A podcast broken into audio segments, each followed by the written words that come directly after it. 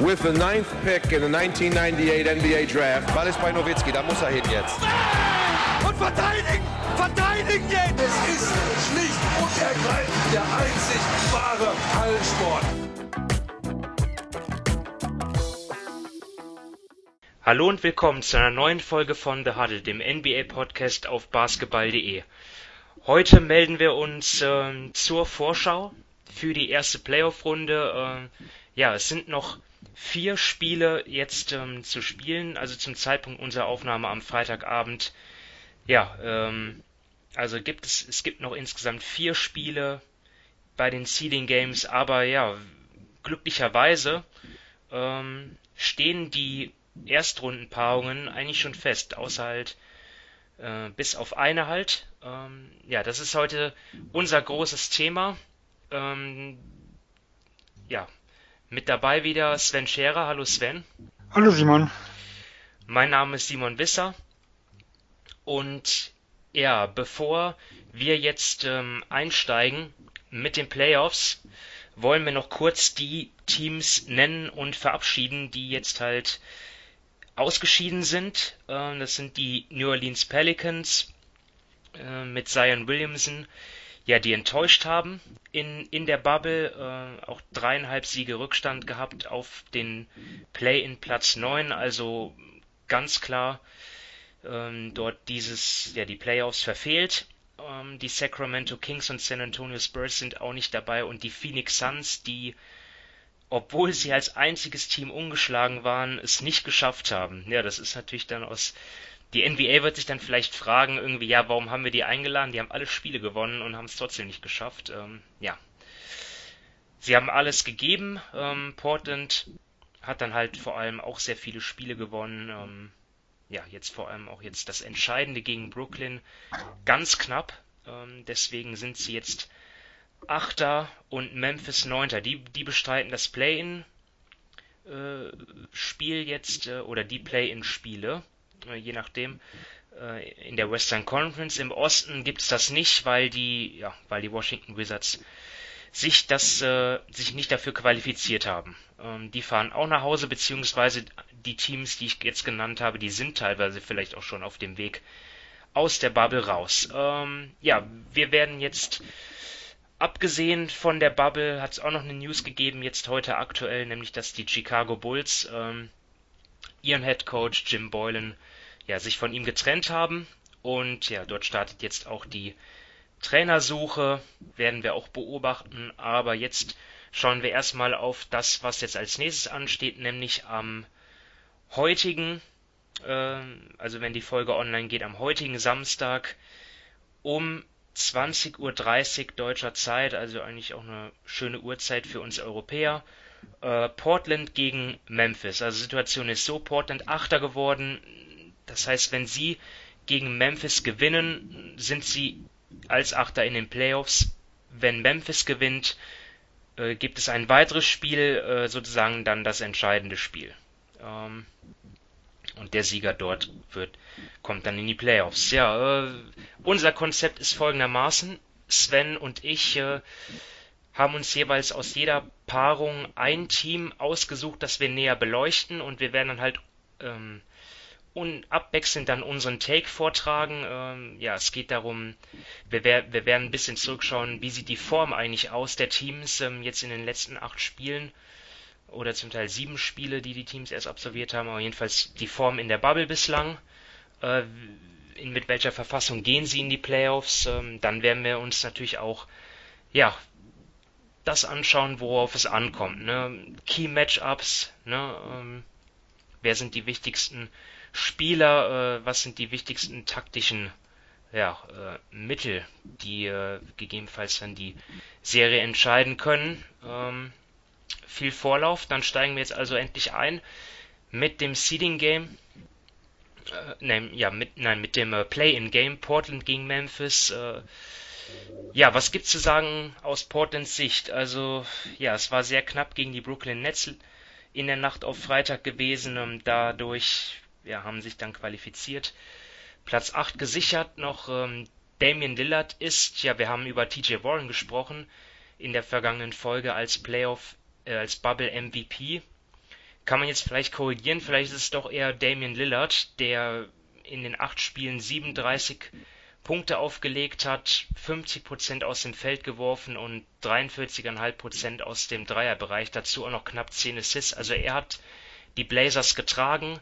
Ähm, natürlich sein Nebenmann im Backcourt CJ McCollum, natürlich auch wichtig als Scorer, allerdings er auch gehandicapt, ja, spielt mit einer Rückenverletzung. Ähm, ja, dort ist ein Knochen gebrochen ähm, im Rücken an der, an der Wirbelsäule. Ja, Gary Trent Jr. Äh, hat ebenfalls abgeliefert, vielleicht sogar, wenn, wenn es diesen Award gäbe, vielleicht hätte er sich sogar den Sixth Man der Bubble verdient, auch 17, äh, 17 Punkte aufgelegt, 51% aus dem Feld und von der Dreilinie und Carmelo Anthony äh, ja, war ebenfalls heiß, auch 47% getroffen von der Dreilinie, 16,5 Punkte. Also offensiv lief es bei den Blazers. Ähm, was jetzt auch die Stärke war eigentlich, ähm, wenn wir auf die Schwäche zu sprechen kommen, ist natürlich, ja, das hat eigentlich niemand so wirklich gut verteidigt. Ähm, Yusuf Nurkic muss dort irgendwie alleine dort ähm, in, unter dem Korb es richten und den irgendwie versuchen zu beschützen, die Rebounds zu fangen. Ähm, ja, aber das wird ist sicherlich ein Punkt, ähm, der Portland hindert, hindern könnte. Ähm, Sven, wie sieht's bei Memphis aus? Also Portland 6 zu 2 gewesen in der Bubble, deswegen überhaupt ähm, in der Lage gewesen, Memphis zu überholen. Ja, Memphis war genau umgekehrt, waren 2 zu 6, äh, hatten größere Probleme in der Offensive, da waren sie 18. und defensiv äh, 6. Gesamteindruck kann man sagen, äh, das Team war jung, unerfahren und eigentlich nicht auf dem Niveau der direkten Konkurrenz, also im Vergleich zur, zur regulären Saison. Dazu hatten sie natürlich auch Verletzungspech, Pech, bevor es überhaupt losging, war Justice Winslow draußen und äh, Jaron Jackson Jr. ist relativ schnell gefolgt. Ähm, Wenn es ums Matchup mit Portland geht, sind sie, das muss man ja sagen, krasse Außenseite allein durch das Format. Ähm, sie haben im ersten Spiel, also Portland gegen, gegen Memphis war ja quasi das Auftaktspiel beider Teams, ähm, haben sie haben sie immens gut dagegen gehalten und haben eigentlich nur durch ihre Unerfahrenheit das Spiel noch abgegeben und nachher in Overtime verloren. Äh, in, ich sag mal, gewisse Chancen haben sie definitiv, weil Portland, so wie du es ja auch angesprochen hast, war defensiv eine absolute Katastrophe. Also das kann man nicht schönreden. Äh, ich heute Nacht, wo ich wo man Brooklyn gesehen hat, äh, Levert ist zum Korb gekommen, wie er wollte. Ähm, nur beim Buzzerbeater hat er es, um die Sekunden auszuspielen, nicht versucht. Das gleiche könnte man von einem Sean Morant sicher auch erwarten. Und was man natürlich auch nicht äh, vergessen darf bei Portland ist, dass die Stars da immens viele Minuten gespielt haben und wie du gesagt hast, McCallum irgendwo verletzt ist. Also das sind sicher die absoluten äh, Angriffspunkte, die Memphis irgendwo nutzen muss. Aber wie gesagt, es ist halt extrem schwer, schon äh, bei, bei dem Leistungsunterschied, zumindest der im Bubble irgendwo war, überhaupt ein Spiel zu gewinnen. Zwei gegen ein Damian Lillard in der Form, ach, das wird schon extrem heftig.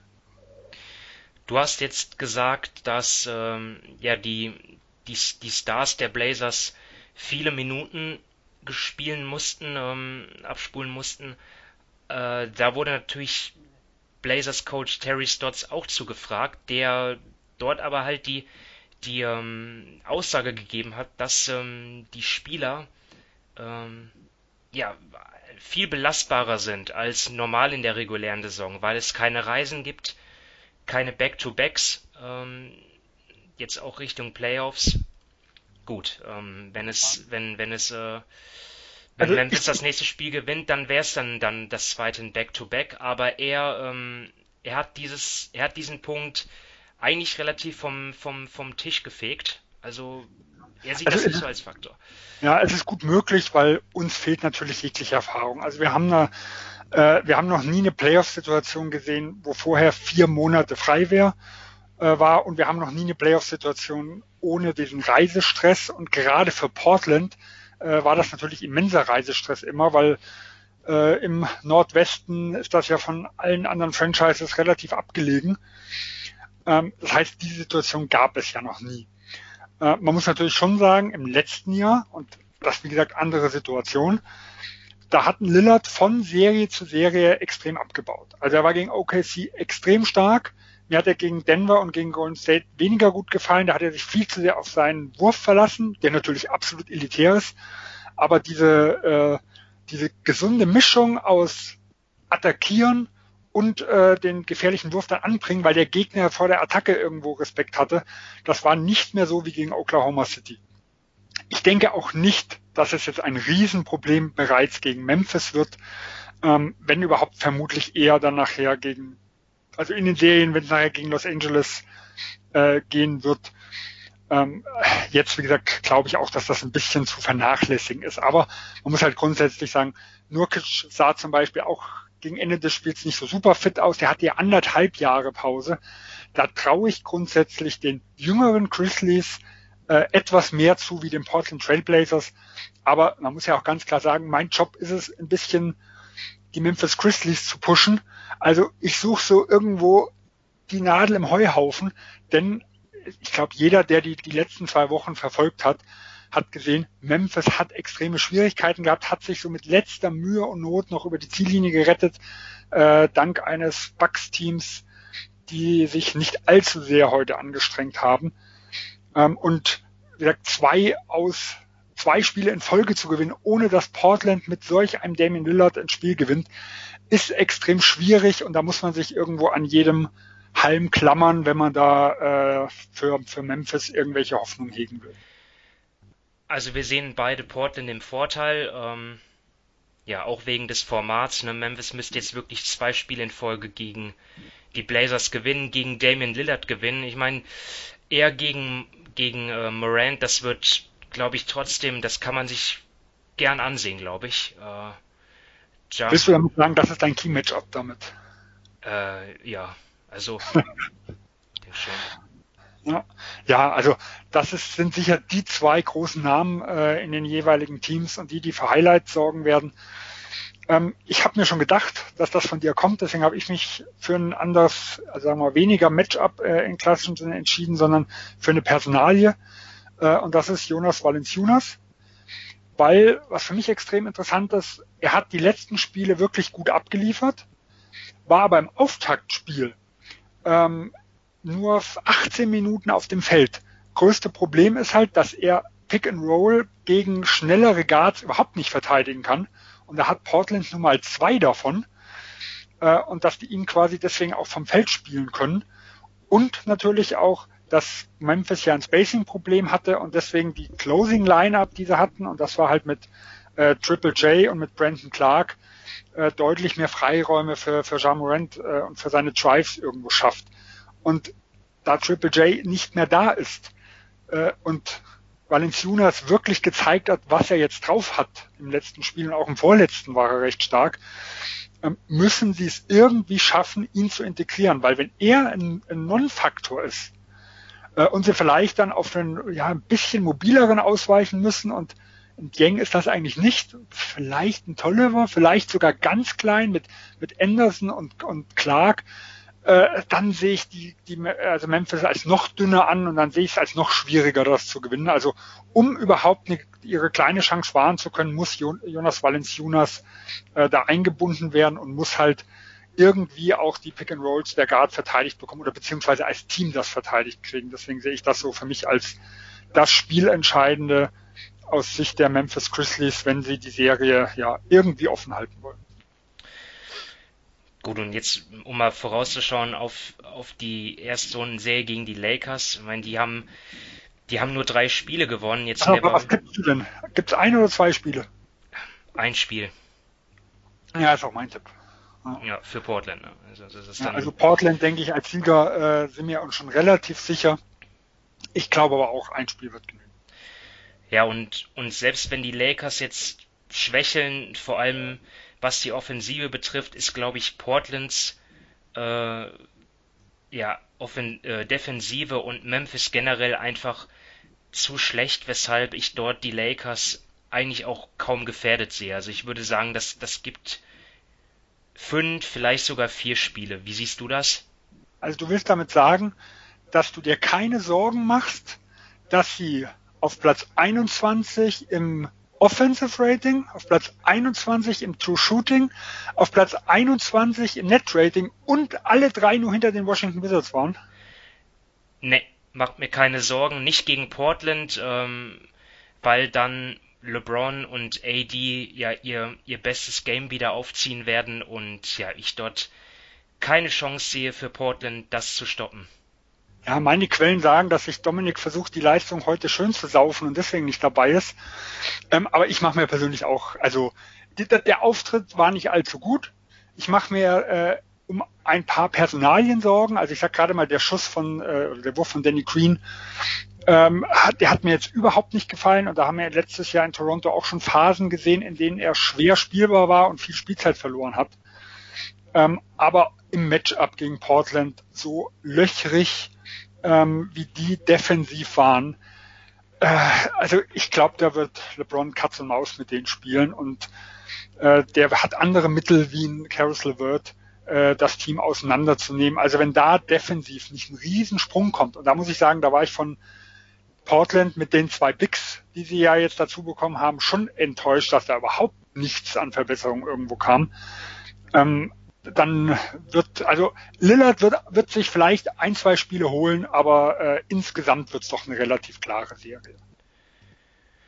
Gut, dann sind wir uns dort auch einig ähm, und machen ja, dann weiter. aber gut, äh, vielleicht, wir kommen jetzt ja zu deinem Luka Doncic. Ähm, vielleicht kannst du mir da ja irgendwas erzählen, was für die MEF spricht, denn äh, ich da ich ja die LA Clippers adoptiert habe, muss ich dir sagen, ich sehe da nicht ganz so, so viele Chancen für Dallas. Aber mal kurz zu den Clippers. Die waren, also bisher, bei denen fehlt noch ein Spiel, ähm, 4 zu 3 haben die drittbeste Offense im Bubble gehabt und die 15 beste Defense. Trotz der mageren Bilanz das drittbeste Netrating. Ähm, der Gesamteindruck, den man sagen muss, äh, die Clippers haben ihr Pflichtprogramm abgespult, nicht mehr, nicht weniger. Man hat viel geschont. Äh, Lou Williams war in Quarantäne, Harrell ist jetzt erst gekommen. Und es ging irgendwo, hat man das Gefühl drum, auf egal ob zwei oder drei. Also man wollte halt nicht auf vier, fünf äh, abrutschen, um auf die Lakers in Runde zwei zu treffen. Der Rest war relativ egal. Und wenn man wollte, und das hat man zum Beispiel im letzten Viertel auch gegen die Denver Nuggets gesehen, wo es ja quasi nochmal hätte eng werden können, waren sie jederzeit in der Lage äh, anzuziehen. Von dem her mache ich mir jetzt über die Auftritte relativ wenig Sorgen. Für mich das Wichtigste aus Clippers Sicht. Kawhi Leonard und Paul George wirken super fit. Und das war über die gesamte Saison nicht immer so. Äh, und das ist halt der absolute Schlüssel, ähm, um nicht nur gegen Dallas, sondern grundsätzlich in den gesamten Playoffs ähm, fit zu sein. Und äh, sie sind auch, glaube ich, der absolute Schreckgegner für die, für die Dallas Mavericks. Nur mal kurze Zahlen aus der regulären Saison. Sie haben nicht nur alle drei Spiele gewonnen. Ähm, sie haben auch in den drei Spielen gegen Dallas ein Netrating von plus 9,9 gehabt. Das war aus Dallas Sicht der schlechteste Wert gegen alle der anderen 29 Teams. Also da äh, hat man schon quasi mal gesehen, dass selbst ein Clippers-Team, was nicht auf äh, Vollgasniveau gespielt hat und auch einmal auf Paul George verzichtet hat, ähm, Dallas ziemlich auseinandergenommen hat in der, in der gesamten regulären Saison. Und das Hauptproblem ist halt, Leonard und George sind für, für die Mavericks eigentlich nicht zu stoppen. Also die haben ein, großen, ein großes Problem auf dem Flügel äh, und sind defensiv äh, einfach nicht elitär. Und kein anderes Team der Liga hat dort solche Waffen auf dem Flügel wie die LA Clippers. Äh, und sie können auch andersrum gegen Doncic äh, hervorragende Verteidiger stellen, auch wenn sie das in der regulären Saison noch relativ selten gemacht haben. Deswegen, ich weiß nicht, ob du mich von einem Gegenteil überzeugen äh, kannst, aber ich sehe da auch eine relativ klare Favoritenstellung. Nee, kann ich nicht. Also es ist ja auch nicht so, als, als würden die Mavs jetzt mit einer Bombenform jetzt in die Playoffs gehen. Sie haben drei von den acht Spielen gewonnen. Wenn man es positiv sieht, kann man sagen, sie hatten die Houston Rockets am Rande einer Niederlage, haben auch gegen die Utah Jazz gezeigt, dass es, dass sie auch ohne ihre zwei besten Spieler gewinnen können. Aber äh, ja, was, was, was einfach schade ist aus Mavs Sicht, ist halt, dass ihre Stärken eigentlich von den Clippers neutralisiert werden können. Also eine Komponente hätte sein können, wenn einfach Porzingis bei seiner Größe eine, eine richtige Gefahr wäre im, im, im Low Post. Aber das ist er nicht. Ähm, du hast das im letzten äh, Pod einfach angesprochen auch, warum er da nicht so gerne hingeht. Ja, er fühlt sich da nicht so wohl, ihm fehlt da ein bisschen an Robustheit. Das ist halt die einzige Schwachstelle, die die, die Clippers irgendwie haben, dass sie auf, auf der Center-Position jetzt dann nicht ähm, so unwahrscheinlich groß sind. Ähm, ja, aber Porzingis ist da einfach nicht in der Lage, jetzt Possession für Possession unter dem Brett zu kämpfen. Ähm, ansonsten hätte das was werden können. Mit Doncic einfach um den Schützen drumherum, dann wären sie gefährlich, aber ja, äh, du hast schon viele Advanced Stats jetzt rausgehauen. Eine andere ist einfach, dass die Mavs ja natürlich offensiv das beste Team der regulären Saison waren, ja, aber das Offensivrating gegen die Clippers halt das, äh, das Offensivrating da halt 10 Punkte schlechter war. Also alle drei Spiele verloren. Doncic hat auch in den Spielen gegen die Clippers unterdurchschnittlich geworfen. Er, er kann von Beverly verteilt werden, verteidigt werden von Kawhi, von Paul George. Die, die Clippers haben dort so viele Leute, die, die sich ihm in den Weg schmeißen können. Das ist dann auch gleichzeitig mein Key-Matchup halt. Also die Mavs müssen dort schon auf eine Monster-Performance von Luka Doncic hoffen, ähm, um überhaupt eine Chance zu haben. Ja, also in der Hinsicht sind wir uns einig. Ich habe mir auch aufgeschrieben, mein Key Matchup ist ähm, wie, also quasi die Defense gegen Doncic, weil wenn er nicht abliefert, dann sehe ich auch relativ äh, wenig Spiele, die, also nicht, nicht nur die Serie, das ist für mich eh eine relativ klare Sache, dann sehe ich auch kaum Spiele, die die gewonnen haben. Was man auch noch dazu sagen muss, ich habe mir mal ähm, alle Field Goal Attempts gegen die Clippers in der regulären Saison angeschaut. Sie haben ja überhaupt nicht mit der ersten Garde gegen Doncic verteidigt. Außer jetzt im letzten Spiel, da hat Paul George ab und zu wirklich mal Doncic übernommen. Ähm, aber Leonard relativ selten. Also es war mal am Ende der Shotclock quasi äh, so beim letzten Angriff oder er hat mal hingeswitcht äh, auf Doncic. Aber im ersten Spiel sogar sehr häufig Lou Williams, der ja ein katastrophaler Verteidiger irgendwo ist. Ähm, ein Mo Harkless, der mittlerweile in New York ist, hat sehr, sehr oft gegen Doncic gespielt. Ein Rod, Roger Mc, äh, ähm, Rodney McGruder war öfters gegen Doncic. Ein Jermichael Green hat man öfters gegen Doncic gesehen. Ähm, also äh, Beverly natürlich. Also sie haben ja quasi ihre A-Verteidiger die sie ja theoretisch sowohl auf Doncic wie aber auch auf das Duo Doncic-Porzingis, also auf das Pick-and-Pop-Duo äh, ansetzen könnten, damit die alle switchen können. Ganz, ganz selten benutzt. Jetzt im letzten Spiel, also im Bubble-Spiel, da hat Paul George äh, Doncic ab und zu mal verteidigt. Und da muss man sagen, da hat das Dallas gar nicht schlecht gemacht. Ähm, denn jedes Mal, wenn sie einen Block gestellt haben, hatte Paul George schon Probleme, dann an Doncic irgendwo dran zu bleiben. Aber die Clippers haben halt noch nicht äh, ihre Variante ausgepackt, dass, wie gesagt, der Blocksteller von, von Leonard verteidigt wird, damit die zwei Besten dementsprechend auch switchen können, damit immer einer von beiden auf Doncic irgendwo ist.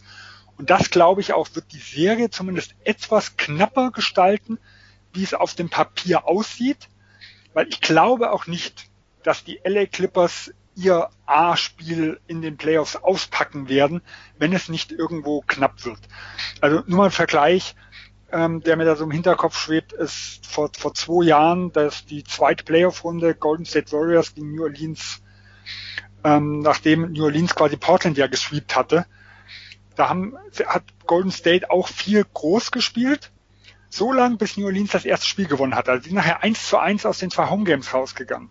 Und sie wollten auf gar keinen Fall im dritten Spiel eins zu zwei zurückliegen. Also ab Spiel drei war Draymond Green äh, Small Ball Center und sie haben dann quasi ihr 1A-Spiel ausgepackt. Und genauso könnte ich mir bei den Clippers das auch vorstellen.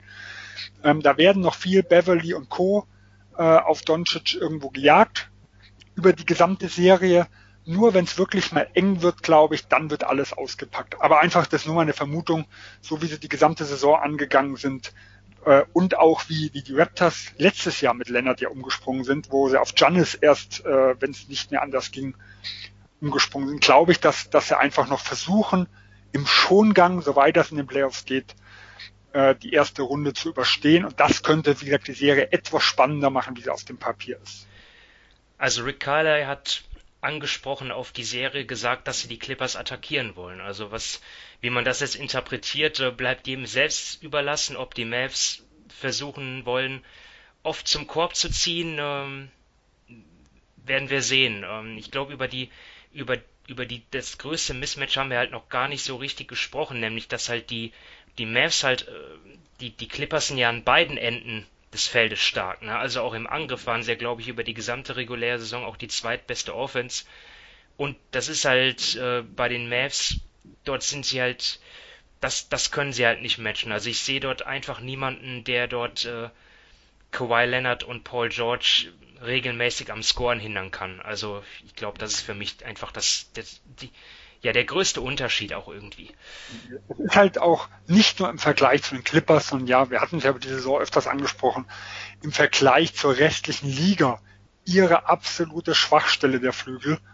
Und ja, wir haben halt hier Teams, also ein Team, was dort elitär besetzt ist. Ja, anders kann man es nicht sagen. Es ist das beste Wing-Duo irgendwo, das es in der Liga gibt. Und wenn die gesund äh, und fit sind, sehe ich einfach keine Chance, wie sie über eine Serie irgendwo zu stoppen sind. Klar, äh, Paul George hat auch mal seine Offenheit, was Shooting angeht. Was kann auch im Lennart irgendwo passieren, aber wir haben im letzten Jahr gesehen, was Lennart macht, wenn es hart auf hart kommt. Also selbst wenn die, die Mavs ein Überspiel irgendwo auspacken, bin ich überzeugt, die Clippers haben immer noch ein, zwei Gänge, die sie hochschalten können. Deswegen einfach mal mein Tipp äh, 4-1. Äh, mich würde es nicht wundern, wenn die Clippers ein bisschen, sag ich mal, ein bisschen lockerer angehen lassen und vielleicht äh, ja ähm, die äh, gleich auch schnell mal 3-1 vorne liegen und dann vielleicht das, das, das fünfte Spiel dann mal schlecht starten, dass sie vielleicht an uns beides verlieren, aber mit 4-1 fühle ich mich am wohlsten. Ich habe jetzt auch getippt Clippers in fünf, weil das ist auch so eine, so eine These jetzt von mir. Ich werde sehen, wird man sehen, ob die sich bestätigt, dass einfach durch diese ganzen Umstände keine Zuschauer, äh, vielleicht fehlt da ein bisschen die Emotionalität auch, das, das Playoff-Feeling, dass die Favoriten jetzt, e egal wie, wie groß der äh, Qualitätsunterschied auf dem, auf dem Papier ist, dass dort einfach auch dann mal so ein Team das eigentlich klar überlegen ist, einmal mal einen schlechten Tag hat, weil sie einfach irgendwie ja sich nicht äh, toll fühlen, irgendwie, ja, keine Ahnung, nicht gut treffen. Ähm, ich, ich, ich kann mir vorstellen, dass es schwer ist, gerade jetzt in diesem Umfeld einfach vier Spiele hintereinander äh, einfach top zu spielen. Und wenn dann der Gegner mal, mal einen guten Tag erwischt und die Mavs ja, auch wenn sie es gerade in den, in den direkten Duellen gegen die Clippers nicht gezeigt haben, wenn sie einfach so eine tolle Offensive haben und einfach mal heiß laufen von draußen und Doncic überragend ist, ja, deswegen gebe ich den Mavs auch den Bonus, dass sie auf jeden Fall ein Spiel gewinnen werden, aber mehr halt auch nicht. Aber das ist jetzt aus, aus Mavs Sicht auch nicht tragisch. Ich meine, dass sie in den Playoffs sind, ist ein Erfolg. Äh, ja, Viele Spieler von ihnen haben noch keine Playoff-Erfahrung. Luka Doncic, Kristaps Porzingis, Maxi Kleber. Für die drei zum Beispiel, jetzt einfach mal um, um, um drei der wichtigsten Spieler zu nennen, die ersten NBA Playoffs. Und ja, man wird, die, da, daran werden die Mavs nur wachsen. Das, das Witzige ist ja, du kommst zur gleichen Schlussfolgerung, aber ähm, ich habe eine ganz andere Theorie, was die Heimspiele angeht. Ich glaube, dass für die Favoriten das Fehlen der Heimspiele von Vorteil ist für die großen Favoriten. Weil ähm, im Endeffekt dieser Heimvorteil des Außenseiters war, glaube ich, nochmal eine Chance, sich, gerade wenn man vielleicht 0-2 hinten liegt oder sowas, mit den Emotionen dann ins eigene Stadion zu kommen. War, glaube ich, nochmal eine Chance, dem Favoriten nochmal ein Bein zu stellen. Also ähm, man hat zwar auswärts vielleicht die viel größeren Probleme gehabt, aber man ist ja eh Außenseiter. Ne? Ähm, aber daheim kann ich mir vorstellen, sind solche Spiele mit dem eigenen Publikum im Hintergrund einfach nochmal enger, von einem krassen Außenseiter gegen den Favoriten. Ähm, und da könnte einen diese Zuschauer dazu pushen, dass man eher nochmal ein Spiel gewinnt, wie auf einem neutralen Court, wo einfach der, der Unterschied vom, vom Grund aus schon mal relativ groß ist und man nicht ja diesen, diesen Vorteil einfach nochmal des, des Homecourts irgendwo hat. In relativ engen Serien da sehe ich das eher, äh, sag ich mal, als Nachteil, weil da ist dieses Spiel 7 zu Hause äh, ein großer Vorteil. Aber in, in den Serien, wo es um über vier oder fünf Spiele geht, ähm, da suchen dir das eine Spiel irgendwo, wo man vielleicht nochmal einen Ehrensieg holen kann. Und das ist halt bei zwei Chancen daheim deutlich größer wie bei vier Chancen auf einem neutralen Court. Für mich halt auch der zweite Grund, den du genannt hast. Dallas ist eine so elitäre Offensive und kann so heiß laufen. Ähm, in vier Spielen kann ich mir halt wirklich gut vorstellen, dass es einmal zu viel für die LA Clippers wird. Also deswegen vom Ergebnis her sind wir gleich, unsere Theorie ist ein bisschen unterschiedlich. Okay, ja, wir, wir haben einige Serien zu besprechen, deswegen würde ich sagen, fahren wir auch gleich fort. Denver gegen Utah, das ist äh, ja, für den einen oder anderen vielleicht jetzt nicht so ein sexy Matchup. Dabei haben wir erst letzten Samstag dort ein, ein wirklich unterhaltsames Spiel gesehen, das in die Double Overtime ging und dass die Nuggets dann letztendlich für mit 134 zu 132 für sich entschieden haben. Und ja, wenn ich jetzt einfach mal mit Denver beginne, äh, ja, schwankende Leistungen auch bei ihnen in der Bubble. Äh, das letzte Spiel steht noch aus, beziehungsweise jetzt live läuft es gerade, ja, Anfang der zweiten Halbzeit gegen Toronto. Die Nuggets neun Punkte hinten. Ähm, also von den bisherigen sieben Spielen haben die Nuggets drei gewonnen. Sie haben, ja, Probleme gehabt, personell. Ja, Jamal Murray hat äh, zu Beginn nicht gespielt, einige Spieler erst verspätet in die Bubble eingereist, also das ist jetzt vielleicht nicht so der Gradmesser jetzt die Bilanz in Orlando jetzt die letzten Spiele, äh, was aber auf jeden Fall ja bei den bei den Nuggets heraussticht äh, im, im Liga-Vergleich und halt vor allem auch im Vergleich zu ihrem Gegner jetzt, ist, dass sie extrem tief besetzt sind, also dass sie von dem Position, dass nicht nur die Starting Five, sondern dass sie wirklich elf, zwölf Leute haben, vielleicht sogar noch mehr, die sie jederzeit reinwerfen können. Äh, sie haben auch eine, eine vielseitige Offense, was natürlich daran liegt, dass ihr bester Spieler Nikola Jokic jetzt kein Center ist, der jetzt nur irgendwie Pick and Roll spielt und, und Lobpässe fängt, sondern das wirklich ein der, einer, vielleicht sogar der spielintelligenteste Center ist, den die NBA je gesehen hat. Und da öffnen sich einem natürlich viele Möglichkeiten auch in der Offense. Äh, sie haben viele Waffen wie äh, Jamal Murray noch, Michael Porter Jr., der immer besser spielt. Äh, ja, das, das ist für mich eigentlich so der Trumpf der Nuggets. Ja, wie siehst du die Jazz dagegen aufgestellt? Ja, also hm, die Jazz haben natürlich mit dem Verlust von Bogdanovic ähm, einen ganz, ganz wichtigen Spieler verloren und sind meiner Meinung nach, und ich glaube, ihr zwei wart ja da, äh, wart ja, wart mir da ja auch, habt ihr mir zugestimmt. Also Dominik von, und ich meinst du? Genau, genau, ja. Dominik und du, ja. Es ist so ungewohnt. Ja. ja. Ähm, von den Teams, sagen wir im Cluster drei bis sieben, die so großteils in, in ein, zwei Tiers irgendwo zusammengehören, ähm, für mich das schwächste Team äh, im Ding. Trotzdem, und das haben wir gesehen, äh, sie haben gezielt darauf hingearbeitet, die Denver Nuggets als Gegner zu haben. Also sie wollten auf gar keinen Fall eines LA-Teams. Ich glaube, das ist klar, da ist, äh, sind sie ganz äh, klare Außenseiter. Und auch in den letzten zwei Jahren gegen Houston haben sie Riesenprobleme gehabt. Und dementsprechend, wenn man gerade auch auf die Formkurve vom jetzigen Bubble geht, was dort in den letzten Spielen Utah gemacht hat, ist vollkommen egal. Die, Rock, äh, die, die, die Jazz haben sich nur dafür interessiert, den Rockets und den zwei LA-Teams aus dem Weg zu gehen und sie wollten Denver. Und ich, ich weiß auch den Grund, oder ich, ich glaube den Grund zu wissen, sagen wir es mal so, ähm, dass sie trotz den allen drei Spielen, die sie in der regulären Saison gegen Denver verloren haben, warum sie das als das beste Matchup ansehen. Denn für mich hat Denver von den vier äh, anderen angesprochenen Teams, also inklusive Denver, die ein, einfach die größten Fragezeichen. Du hast es angesprochen, da kommen einmal die Personalien. Ähm, die hatten immense Verletzungs-, Corona, man weiß es teilweise nicht, Probleme. Und ich glaube, so, äh, Barton und Harris haben noch nicht ein Spiel gespielt. Also wir haben zum Beispiel überhaupt keine Ahnung, wie zwei der wichtigen Rotationsspieler irgendwo zurückkommen. Ähm, Jamal Murray, wie gesagt, seit drei Spielen jetzt erst mit dabei. Ähm, plus äh, mit äh, Porter Jr. quasi ein, der immens gute Leistung zwar gebracht hat, der aber auch schon inkonstant ist. Also erstes Spiel war er relativ schwach. Danach einige absolute Highlight-Spiele. Die letzten zwei hat er wieder stark nachgelassen. Äh, in der regulären Saison ist er regelmäßig aus der Rotation gefallen, weil er einfach Probleme hat mit dem defensiven Konzept. Und das ist ja was für Coaches, wo die absolut allergisch reagieren. Ähm, wenn ein Spieler defensiv, sage ich mal, die Mannschaft zum Kollabieren bringt.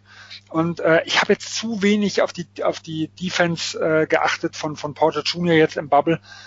Aber die, die Nuggets sind die schlechteste Defense dieser dieser sieben Spiele bisher ähm, und hatten ein 122,4er Defensivrating. Also das ist äh, eine ganz ganz schwache Leistung und man sieht halt schon, sie hatten als Team Probleme. Dazu aus den letzten Jahren muss man sagen, Jamal Murray war extrem inkonstant. Und ähm, dementsprechend liefen auch die Serien im letzten Jahr. Also sie hatten ja gegen San Antonio als 2-7-Favorit, also schon als zumindest bilanztechnisch klarer Favorit, immense Probleme über sieben Spiele. Und gerade in den ersten zwei, wo sie auch 0-2 in Rückstand gegangen sind, hatten Murray ganz, ganz schwach gespielt. Äh, und auch gegen Portland war das ein Auf und Ab wo sie nicht wirklich überzeugt haben. Also ähm, Denver fehlt irgendwo die Konstanz in der Hinsicht. Das macht es für den Außenseiter Utah äh, interessant, halt gegen die Nuggets zu spielen. Und was für mich noch einer der allerwichtigsten Punkte ist, die Jazz bewegen den Ball recht extrem viel und versuchen sowohl in diesem Jahr wie aber auch schon in den letzten Jahren immens qualitativ hochwertige Würfe zu bekommen. Das Problem in den letzten Jahren war, dass sie nicht die Schützen dafür hatten das sieht dieses Jahr besser aus.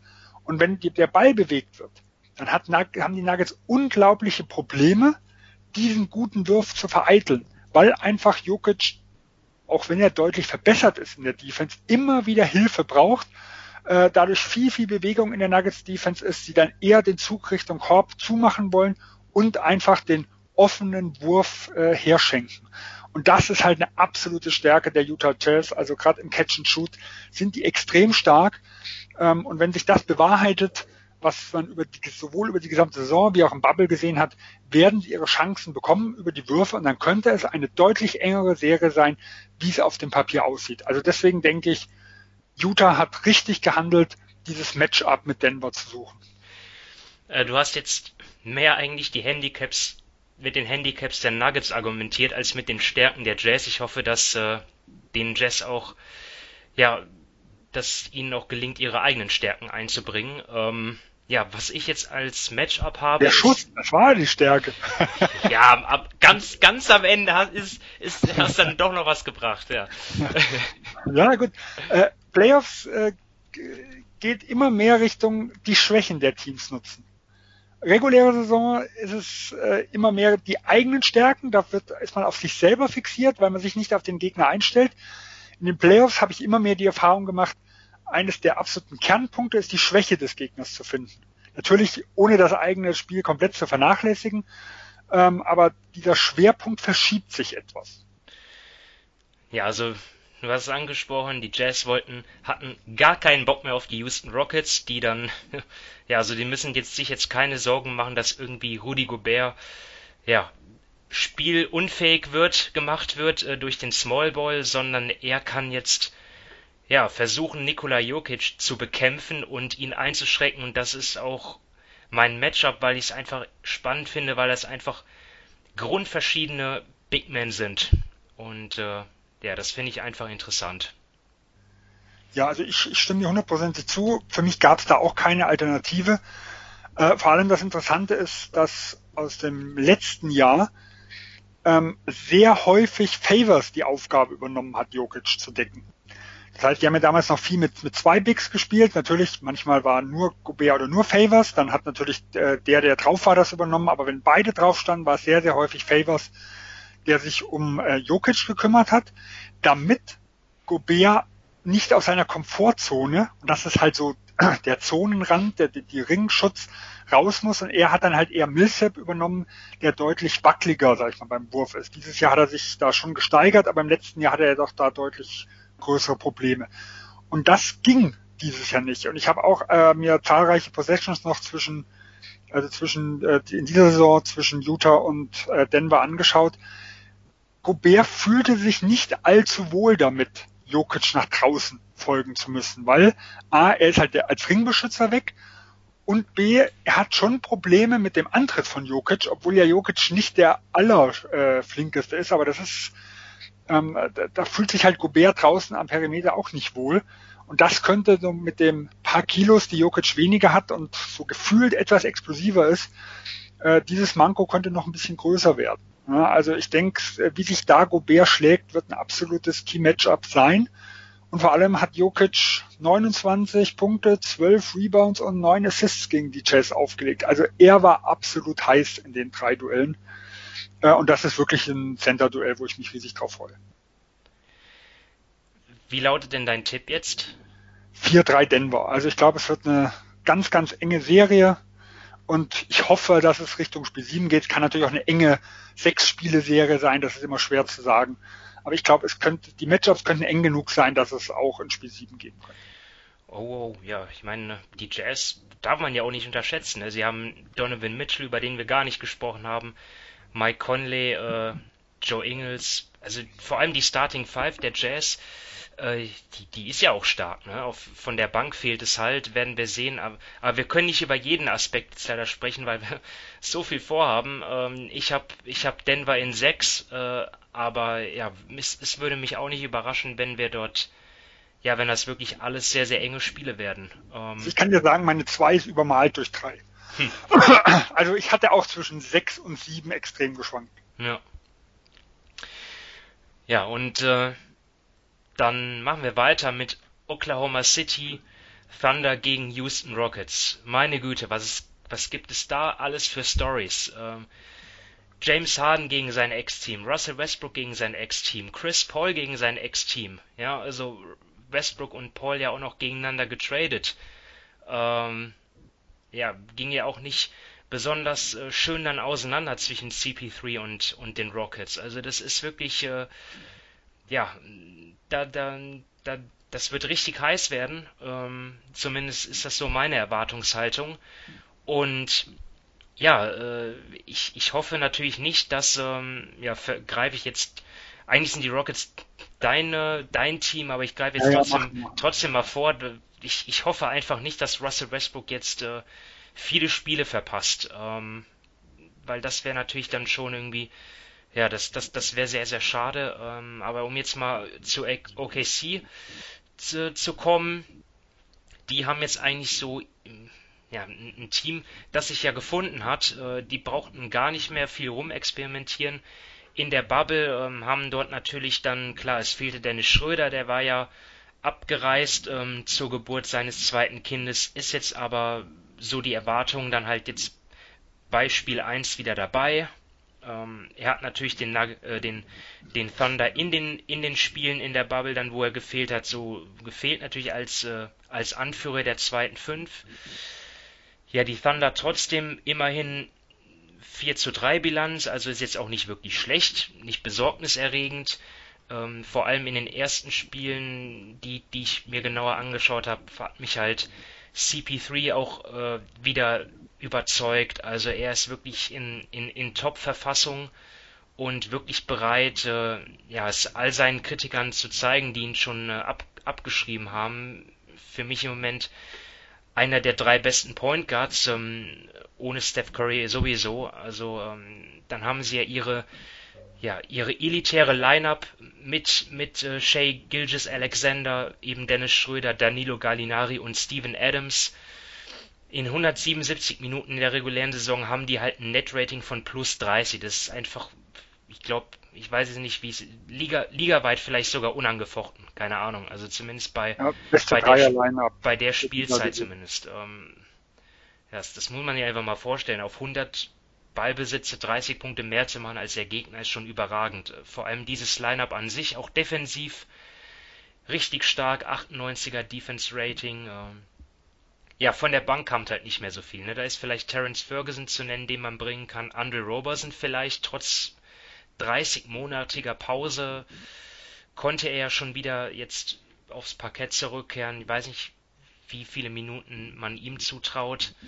Auf den großen Positionen hat man natürlich noch Nerlens Noel, aber insgesamt fehlt es, sind, sind das schon die fünf stärksten Spieler, und das kann ja nicht jedes Team von sich von sich sagen, äh, dass, dass, dass sie jetzt sagen, okay, wir haben hier diese fünf Leute, denen vertrauen wir, ist für mich eigentlich auch eine Stärke.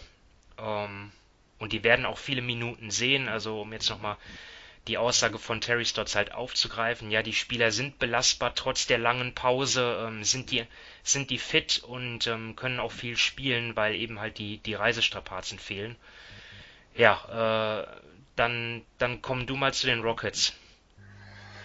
Ja, äh, also um Gesamteindruck mal des Bubbles zu nehmen, ähm, die Rockets selber haben, haben am Anfang recht überzeugend gespielt, nachher auch wieder etwas schleifen lassen, weil eigentlich schon klar war, dass sie nicht bis auf sechs zurückfallen werden und quasi den LA Clippers, ähm, die ja im Zweier, Dreier äh, Seed dann irgendwo äh, darum gekämpft haben, quasi aus dem Weg gehen.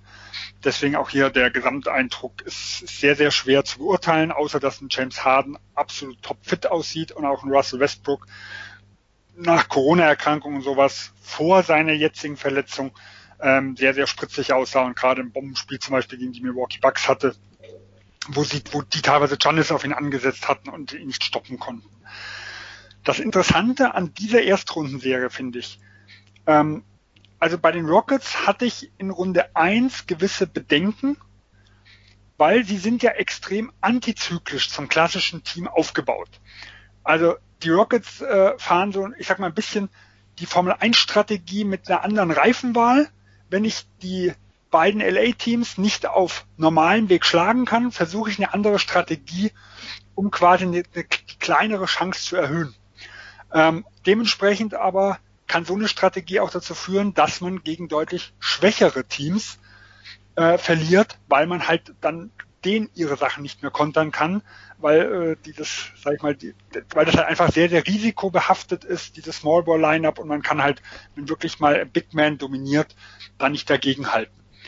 Und Oklahoma gehört zum Beispiel im Vergleich zu Denver, wo sie ja ohne den Bubble wäre ja das Duell 3 gegen 6, Denver gegen Houston gewesen, äh, zu den Teams, die eigentlich ähnlich aufgebaut sind wie die Houston Rockets. Auch hier, du hast es angesprochen, sie haben eine Small Ball Lineup, das ist ihre, ihre beste Aufstellung.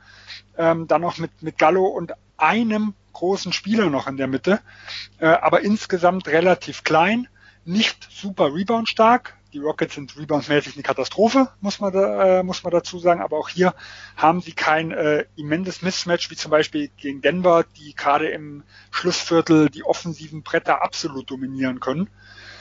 Ähm, man hat keinen dominanten Center, auf den man offensiv vertrauen kann äh, bei, bei Oklahoma mit, mit Steven Adams, weil über den kann man irgendwo keine Offensive laufen. Äh, und dementsprechend ist es eigentlich ein Duell, relativ, also von, von den, von den Besetzungen her, ohne riesige Mismatches äh, in der Hinsicht. Und ich glaube, das kommt Houston doch zugute, weil sie halt mit James Harden schon den, trotz eines immens guten äh, Chris Pauls, äh, den besten Spieler haben und ich auch die Spieler drumherum etwas besser und auch etwas erfahrener ansehe wie die von Oklahoma City. Ähm, nicht umsonst haben sie in den letzten zwei Jahren immens heiße Kämpfe gegen Golden State geliefert. Äh, und dadurch sehe ich das, ja, die, sie kämpfen mit gleichen Waffen und das spricht für mich äh, für, für die Houston Rockets. Dazu kommt natürlich noch, dass äh, Steven Adams angeschlagen momentan scheint und ich mal gespannt bin, ob er gegen diese fünf äh, schnellen Leute überhaupt auf dem Feld bleiben kann. Ja, weil äh, in, ich habe äh, im Thunder Pod irgendwo mal gehört, die rechnen schon ein bisschen, dass der, der Rookie äh, Beasley da Small Ball Center spielen könnte in gewissen Phasen, wenn Steven Adams Probleme hat.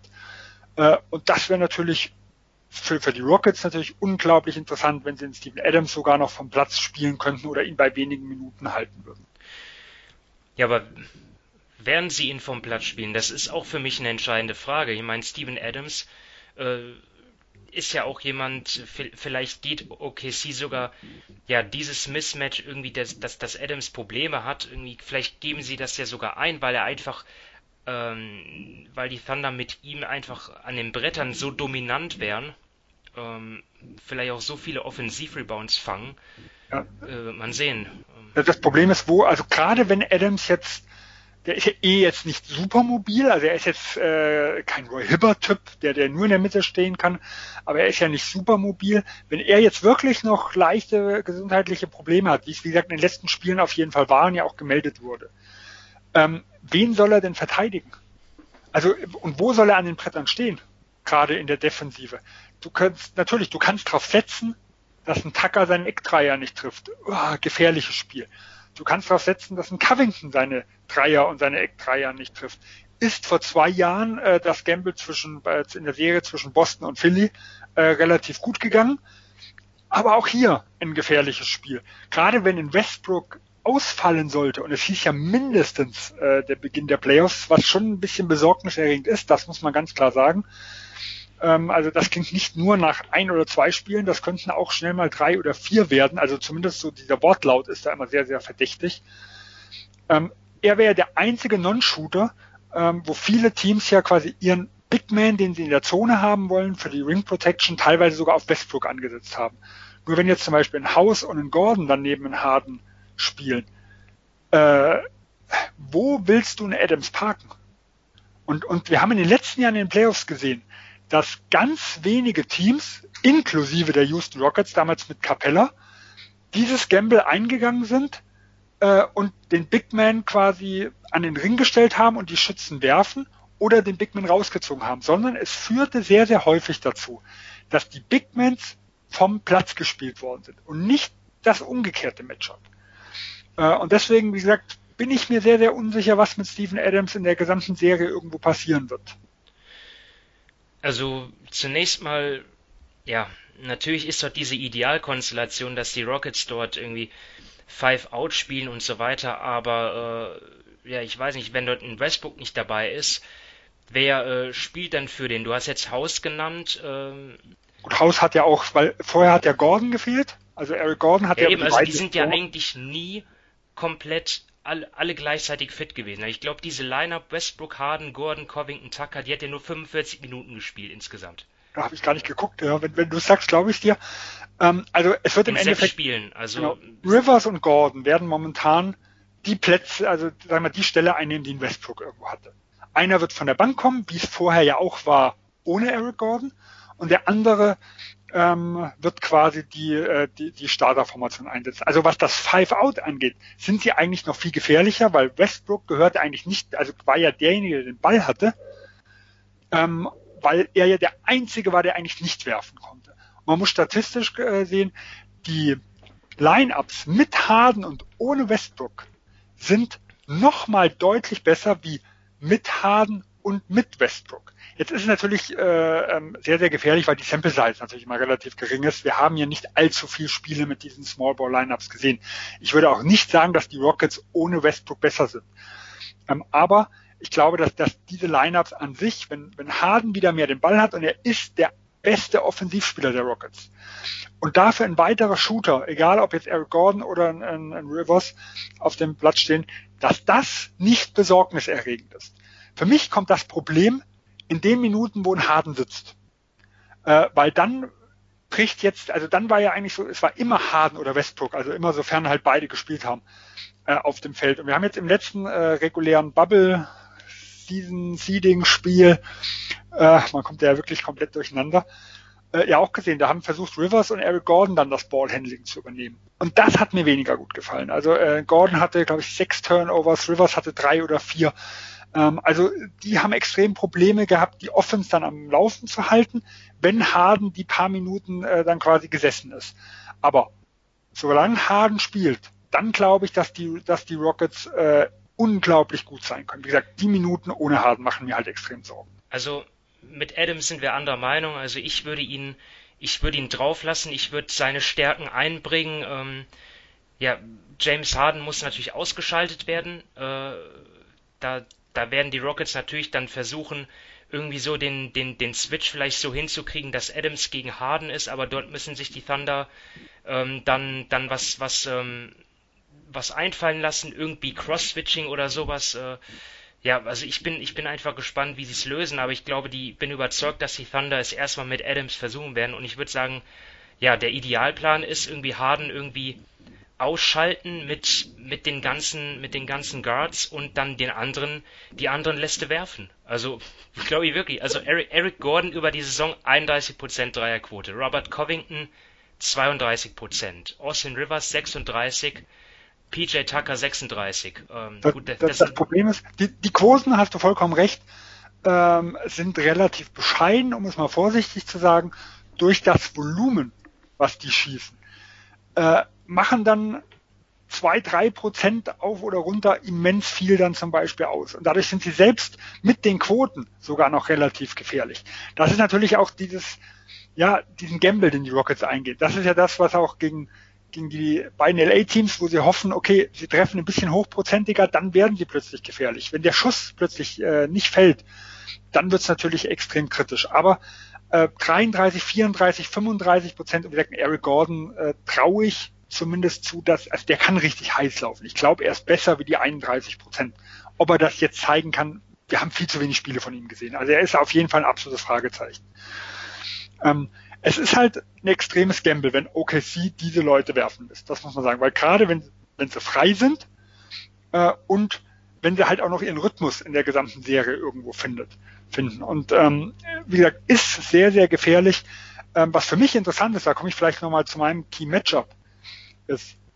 Ähm, OKC hat zwei aus meiner Sicht absolut elitäre Verteidiger gegen das ISO von Harden. Also Harden ist nicht zu verteidigen äh, vom Grundsatz her, aber sowohl äh, Chris Paul wie auch Shea Gilchrist Alexander äh, gehören für mich zu den ja, besten, weil will ich jetzt mich nicht auf dem Fenster legen, das ist auch ganz, ganz schwer zu beurteilen, aber zu den sehr guten ähm, 1, 1 gegen 1 Verteidigern. Und die Rockets, die nutzen ja dieses, dieses ISO-Game immens. Also die gehen ja gar nicht so häufig über Picks. Oft tut ein Harden ja seinen Verteidiger wegschicken, dass er überhaupt gar keinen Switch äh, nötig ist von Oklahoma, sondern geht lieber eins zu eins.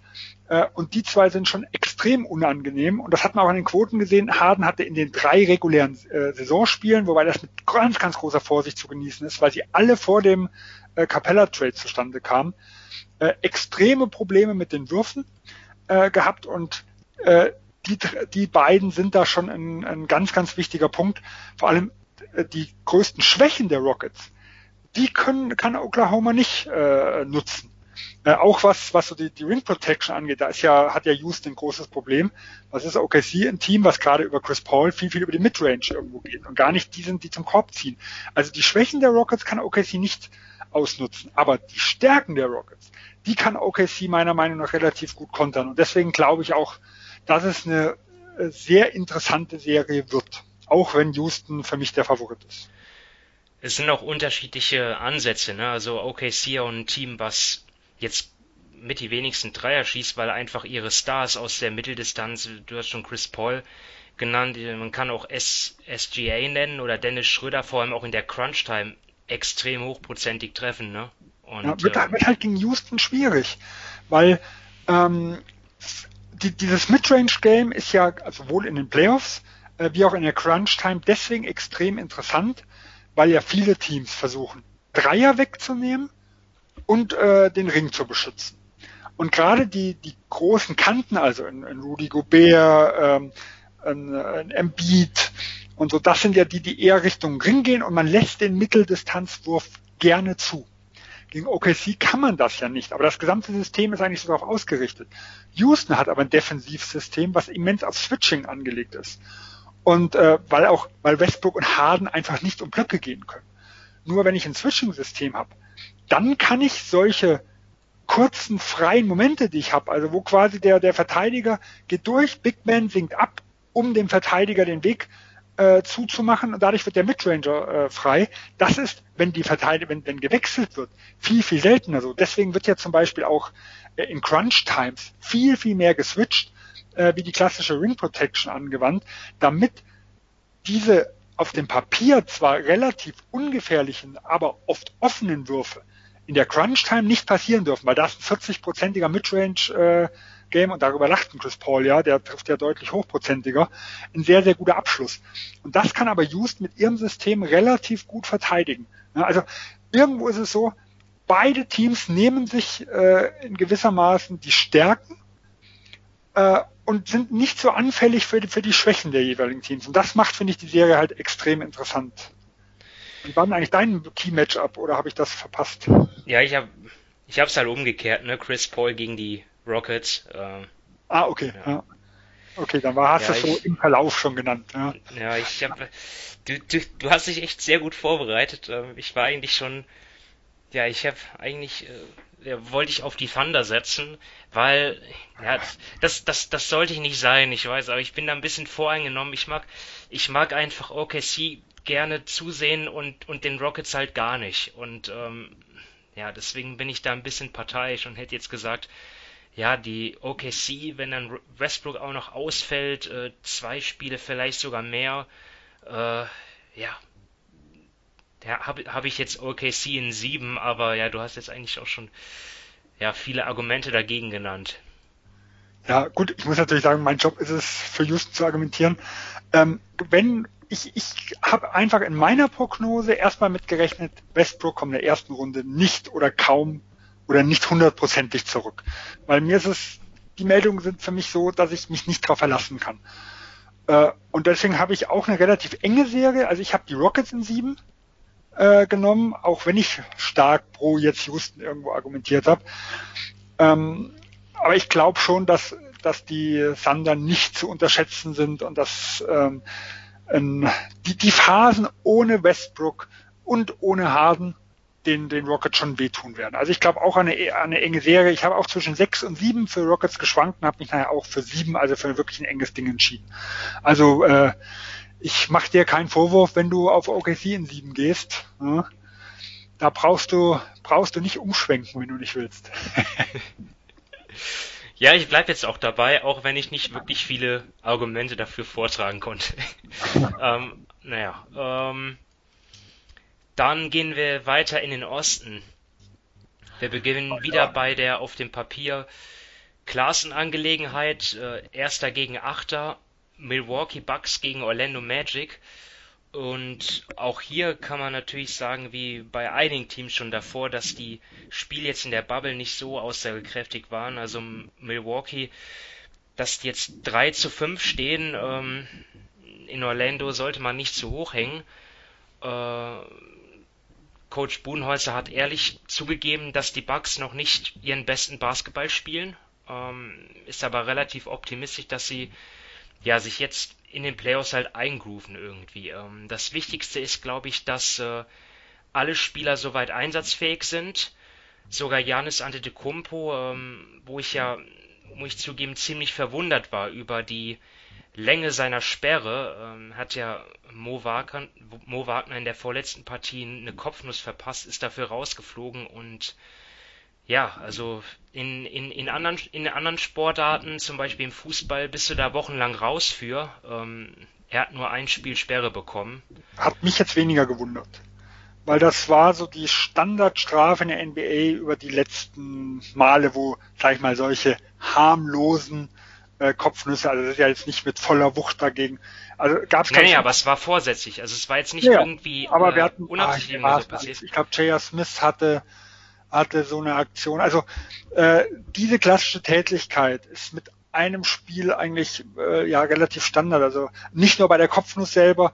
Ich kann mich auch erinnern, oh, Cleveland, Boston war es eine Erstrundenserie, wo J.R. Smith so einen äh, Ellbogen ausgepackt hat gegen J.R. Crowder, äh, den er voll erwischt hat. Das gab auch nur ein Spielsperre obwohl das äh, ja deutlich gefährlicher war, weil da mit dem Ellbogen wirklich einen richtigen Schwung da reinzusetzen, also sah zumindest optisch äh, nochmal deutlich schlimmer aus. Deswegen im Vergleich zu anderen Sportarten mag das stimmen. Äh, zum Beispiel Fußball habe ich keine Ahnung, wie sowas aussieht. Da bist du deutlich fitter, was, äh, was das angeht. Im NBA-Bereich äh, war es eigentlich zu erwarten, dass, dass, dass es Einspielsperre gibt. Weil wie gesagt, alle anderen äh, Fälle aus der Vergangenheit wurden ähnlich bewertet ja. aus der nächsten Vergangenheit. Also wir sind ja nicht in den 90ern mehr äh, irgendwo, aber aus den letzten Jahren war das eigentlich ein ähnlicher Strafkatalog. Ja, also wenn die NBA dort nach ihren Richtlinien konsequent gehandelt hat, dann okay, aber ja, vielleicht sollte man diesen Strafenkatalog dann mal überarbeiten. Aber ich, ich meine, das war jetzt in dem Anderes Fall jetzt Thema, nicht, nicht, nicht, nicht, äh, natürlich nicht, ja, nicht brutal jetzt, aber äh, trotzdem generell so bei, bei Attacken gegen den Kopf, finde ich, eigentlich sollte man vielleicht schon ein bisschen sensibler sein. Also ich weiß nicht. Ähm, Also in der Hinsicht stimme ich dir auch zu, grundsätzlich, was, was diese Aktion angeht, äh, ist es etwas harmlos, was die NBA da macht. Aber wie gesagt, ähm, man muss, trotzdem ist für mich erstmal wichtig, also grundsätzlich bin ich für eine Verschärfung, aber solange diese Verschärfung nicht offiziell angekündigt wird, muss man eine klare Linie fahren und das hat die NBA schon gemacht. Also ja, kleiner Abschwenker, aber ja, letztendlich Janis hat dafür eine kleine Geldstrafe bekommen, ein Spiel Sperre und äh, ob er gegen die Grizzlies gespielt hätte, wenn er ähm, gedurft hätte, oder wie sagt man das? Wenn, wenn, wenn er gedurft hätte, ja. Ja, Ähm, wenn dann, gewesen, ja. dann, äh, ob er dann überhaupt gespielt hätte, weiß man auch nicht. Aber letztendlich, letztendlich ist es eigentlich fast gar keine Strafe. Ist auch egal jetzt. Ähm, die Bucks sind komplett, spielen noch nicht ihren besten Basketball, aber bleiben trotzdem die beste Defense der NBA. Ähm, ihre Philosophie kennen wir, ja. Ähm, sie beschützen halt die Zone exzellent, lassen dafür halt viele Dreier zu, die aber auch häufig halt erschwert sind. Ähm, also deswegen, das ist sozusagen ihr Erfolgskonzept und damit sind sie bislang gut gefahren. Ja, eine Schwäche kann man da jetzt nicht so sehen. Ähm, die einzige wäre vielleicht, dass, dass, dass Janis Wurf halt nicht stabil ist, dass er nicht respektiert wird von den meisten Gegnern. Und ähm, ja, ich glaube eigentlich über die Serie brauchen wir gar nicht so viel sprechen. Ich wüsste gar nicht, wie Orlando dort die Bucks gefährden könnte. Ähm, habe jetzt aber trotzdem auch mal ein, ein, ein Key-Matchup ausgemacht. Also jetzt weiß jetzt nicht, wer ihn verteidigen wird, aber ich glaube, Chris Middleton ist, glaube ich, so ein entscheidender Spieler auch für die Bucks, weil er eben der zweitwichtigste, der zweitbeste Spieler ist des Teams und bei Janis weiß man einfach, was er bringt, aber Middleton muss einfach als zweitwichtigster Mann ebenso vorangehen, ähm, falls Janis mal irgendwie in Probleme kommt, falls er gedoppelt wird, getrippelt, ich weiß es nicht. Ähm, so ja, das, das so viel zu den Bucks, eigentlich jetzt nicht viel Neues. Ja, also wenn ich dich hier überzeugen kann, ein, nachher einen Tipp Richtung Orlando abzugeben, dann steigt mein Ego hier bis zur Zimmerdecke. Ja. Äh, wird wahrscheinlich schwierig, befürchte ich. Also Gesamteindruck Orlando muss man auch sagen, sie hatten einen sehr guten Start. Äh, erstes Spiel gegen Brooklyn nach einer schwachen ersten Halbzeit ähm, haben sie dann die richtigen Adjustments gefunden und haben die Netz äh, aus der Halle geschossen. Und ja, ab Spiel 3 ging Verletzungspech los. Erst Isaac, Aaron Gordon, Terence Ross, bei den beiden man ja immer noch nicht äh, weiß, zumindest wo ich heute Nachmittag das letzte Mal geguckt hat, ähm, wie lange sie wirklich ausfallen und ob sie wieder äh, in der Serie zurückkommen. Äh, und dementsprechend waren sie jetzt von dem Spiel der letzten Nacht abgesehen, wo sie die noch unmotivierteren New Orleans Pelicans aus der Halle geschossen haben, äh, ja danach wenig konkurrenzfähig. Um wirklich eine Chance zu haben, die Bucks zu schlagen, müsste Hammond irgendwelche Geheimnisse von Giannis aus Dirks Zeit noch in der Hinterhand haben, ähm, wo er mit ihn mit irgendwie erpressen kann. Oder Mo Bamba müsste doch die Wunderwaffe sein, die uns quasi zumindest als Muskelberg präsentiert wurde, der aber noch nicht gespielt hatte. Also es ist eigentlich absolut unmöglich, um es mal äh, ganz klar auszudrücken. Deswegen da, wo wir jetzt vorher bei bei Houston, OKC äh, an Zeit verloren haben, glaube ich, können wir hier an Zeit sparen. Ähm, das einzige Chance für Orlando, überhaupt ein Spiel zu gewinnen, ist, wenn die Spieler, die fehlen, äh, halbwegs fit wieder zurückkommen und wenn sie die größte Schwäche, äh, die die Bucks neben dem, sagen wir, weniger überzeugenden Restart irgendwo hatten, dass sie halt offene Dreier konzeptionell vom, vom, von der Defense her einfach zulassen, dass sie das mal in einem Spiel ausnutzen können, dass also ein Augustin, ein Ross, ein Fournier, ein Wutsch da mal einen heißen Tag erwischen, am besten mindestens drei von den vier auf einmal äh, und quasi die Bucks einmal durch diese durch den Dreierregen irgendwo gefährden können. Äh, ansonsten glaube ich, wird das eine relativ klare Angelegenheit. Äh, und auch hier beim Key-Matchup. Also ich habe jetzt Lopez Wutsch äh, irgendwo gewählt, weil die größte Schwäche von Lopez ist, wenn er raus muss. Weil wenn Lopez am Ring steht, ähm, und er zusammen mit Giannis das dazu machen können, dann muss Orlando über draußen gehen, dann ist zum Beispiel ein Fultz relativ wertlos, weil er mit seinen Drives überhaupt nichts ausrichten kann. Äh, also von dem her, Wutsch muss von außen Gefahr ausstrahlen, um Lopez rauszuziehen oder ihn vielleicht sogar vom Feld spielen zu können. Äh, aber gut, dann geht vielleicht Janis auf, auf Wutsch. Also es ist alles so ein bisschen, ja. Also, die Orlando hat keine Chance. Ich tippe auf einen klaren Sweep. Ja, Bugs in vier, ne? Können wir weitermachen. Ja, würde ich sagen. Ich glaube, Toronto, Brooklyn. Toronto, Brooklyn wird eine ähnliche Angelegenheit. Toronto war ja sehr beeindruckend im Bubble, zumindest defensiv. Äh, da waren sie die klar äh, äh, stärkste Mannschaft. Äh, offensiv hakt ein bisschen. Äh, von dem her würde ich, würde ich sagen, äh, gegen schwere Gegner bin ich gespannt. Den Netz trotz einer guten Bilanz, die sie gehabt haben, traue ich da relativ wenig zu. Also Toronto ist über die gesamte Saison hingesehen gegen äh, unter 50 Prozent Teams, also gegen Teams, die größere Schwächen haben, absolut überragend. Sie haben eine 37-4 Bilanz, also äh, legen da kaum mal einen Fehltritt hin. Nur Milwaukee ist insgesamt ein Tick stärker. Ähm, sie hatten jetzt mit, mit 4,6 Prozent besseres Defensiv-Net-Rating wie der zweite, und zwar die Houston Rockets, mit Abstand die beste Defense. Sie wissen extrem gut, wie sie die Schwächen und die Stärken der Gegner attackieren können. Äh, und man muss halt sagen, Brooklyn hat immens viele Schwächen. Und die Raptors sind ein Team, die quasi von den wackeligen, schwachen Schützen weghelfen, die die gerne werfen lassen, trotzdem noch athletisch genug sind, um diesen Wurf etwas zu contesten äh, und die dementsprechend extrem aggressiv gegen die guten Spieler sind. Und äh, wir haben halt in, in Brooklyn eigentlich ja, maximal drei Spieler, die zum Beispiel in Toronto überhaupt in der Rotation spielen würden. Das ist für mich ein äh, Caris LeVert, ein Joe Harris und wenn überhaupt, selbst da bin ich nicht sicher, ein, ein Jared Allen, der vermutlich an Gasol und Ibaka auch nicht mal vorbeikäme.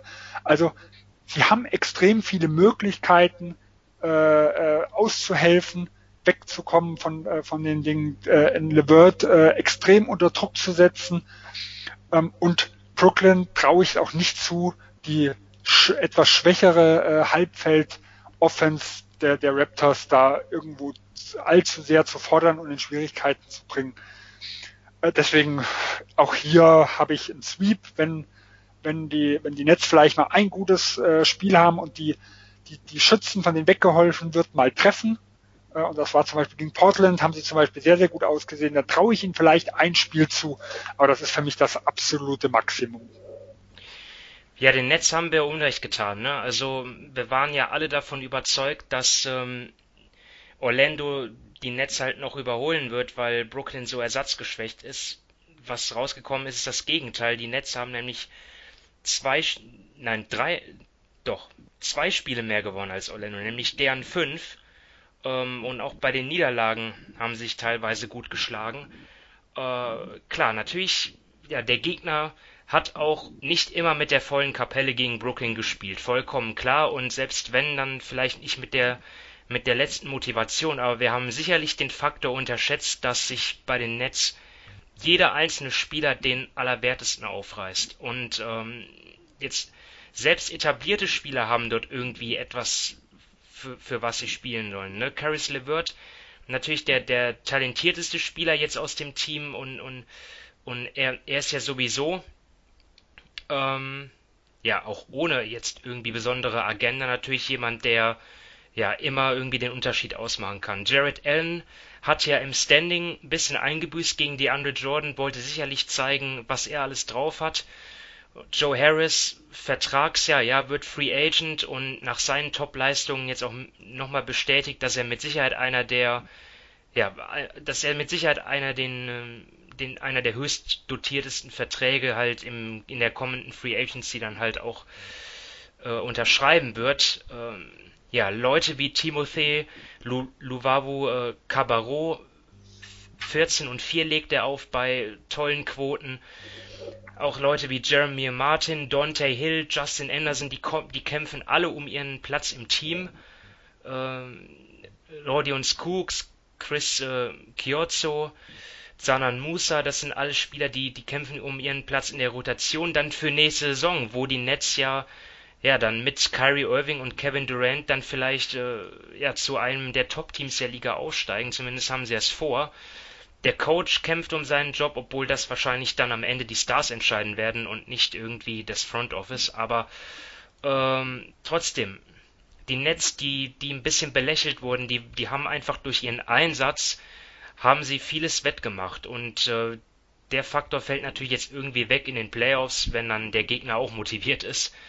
Ähm, da ist dann der, da ist dann die, der Wille, der Einsatz nicht mehr so ein entscheidender Faktor vielleicht. Trotzdem greift auch hier der Punkt, den ich gesagt habe, obwohl da müssen wir gar nicht überreden. Also individuell sind die Nets den Raptors in allen Bereichen unterlegen, aber was ich wegen meiner These nochmal von zu Beginn einfach, ja, dass die, dass die Nets eben durch ihren Einsatz Willen äh, ja vielleicht ein Spiel sogar gewinnen werden, weil die Raptors dann an einem Tag irgendwie, sie hatten ja auch einen richtig schwarzen Abend gegen, gegen Boston.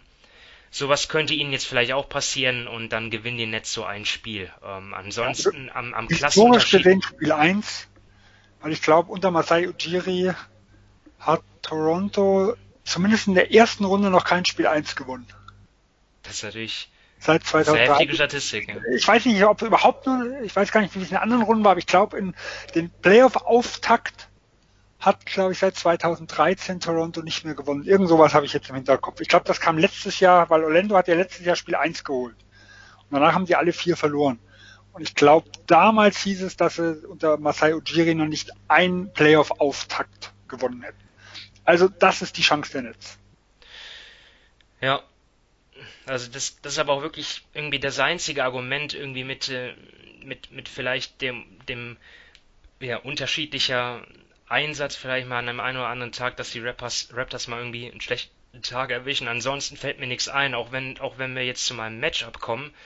Ja, die Raptors Defense gegen Caris LeVert, da haben, da hat Toronto ja auch extrem viele Leute, die sie, äh, die, die sie ihm dort ähm, entgegenschmeißen können. Nicht nur die Guards, Laurie und Van Vliet, sondern sie haben ja auch Spieler wie, wie, wie Ibaka, ähm, Powell, auch einfach auch, oder auch, ähm, ja generell auch die Big Men einfach, die verteidigen ja auch das Pick and Roll sehr gut und da wird es Levert nicht mehr so einfach haben, in die Zone zu kommen, wie jetzt gegen, gegen die Blazers. Ähm, Levert hat zwar im vergangenen Februar mal 37 aufgelegt gegen die Nets, ähm, das muss er auch vielleicht wieder bringen um sein Team zu einem Sieg zu führen, Toronto, aber.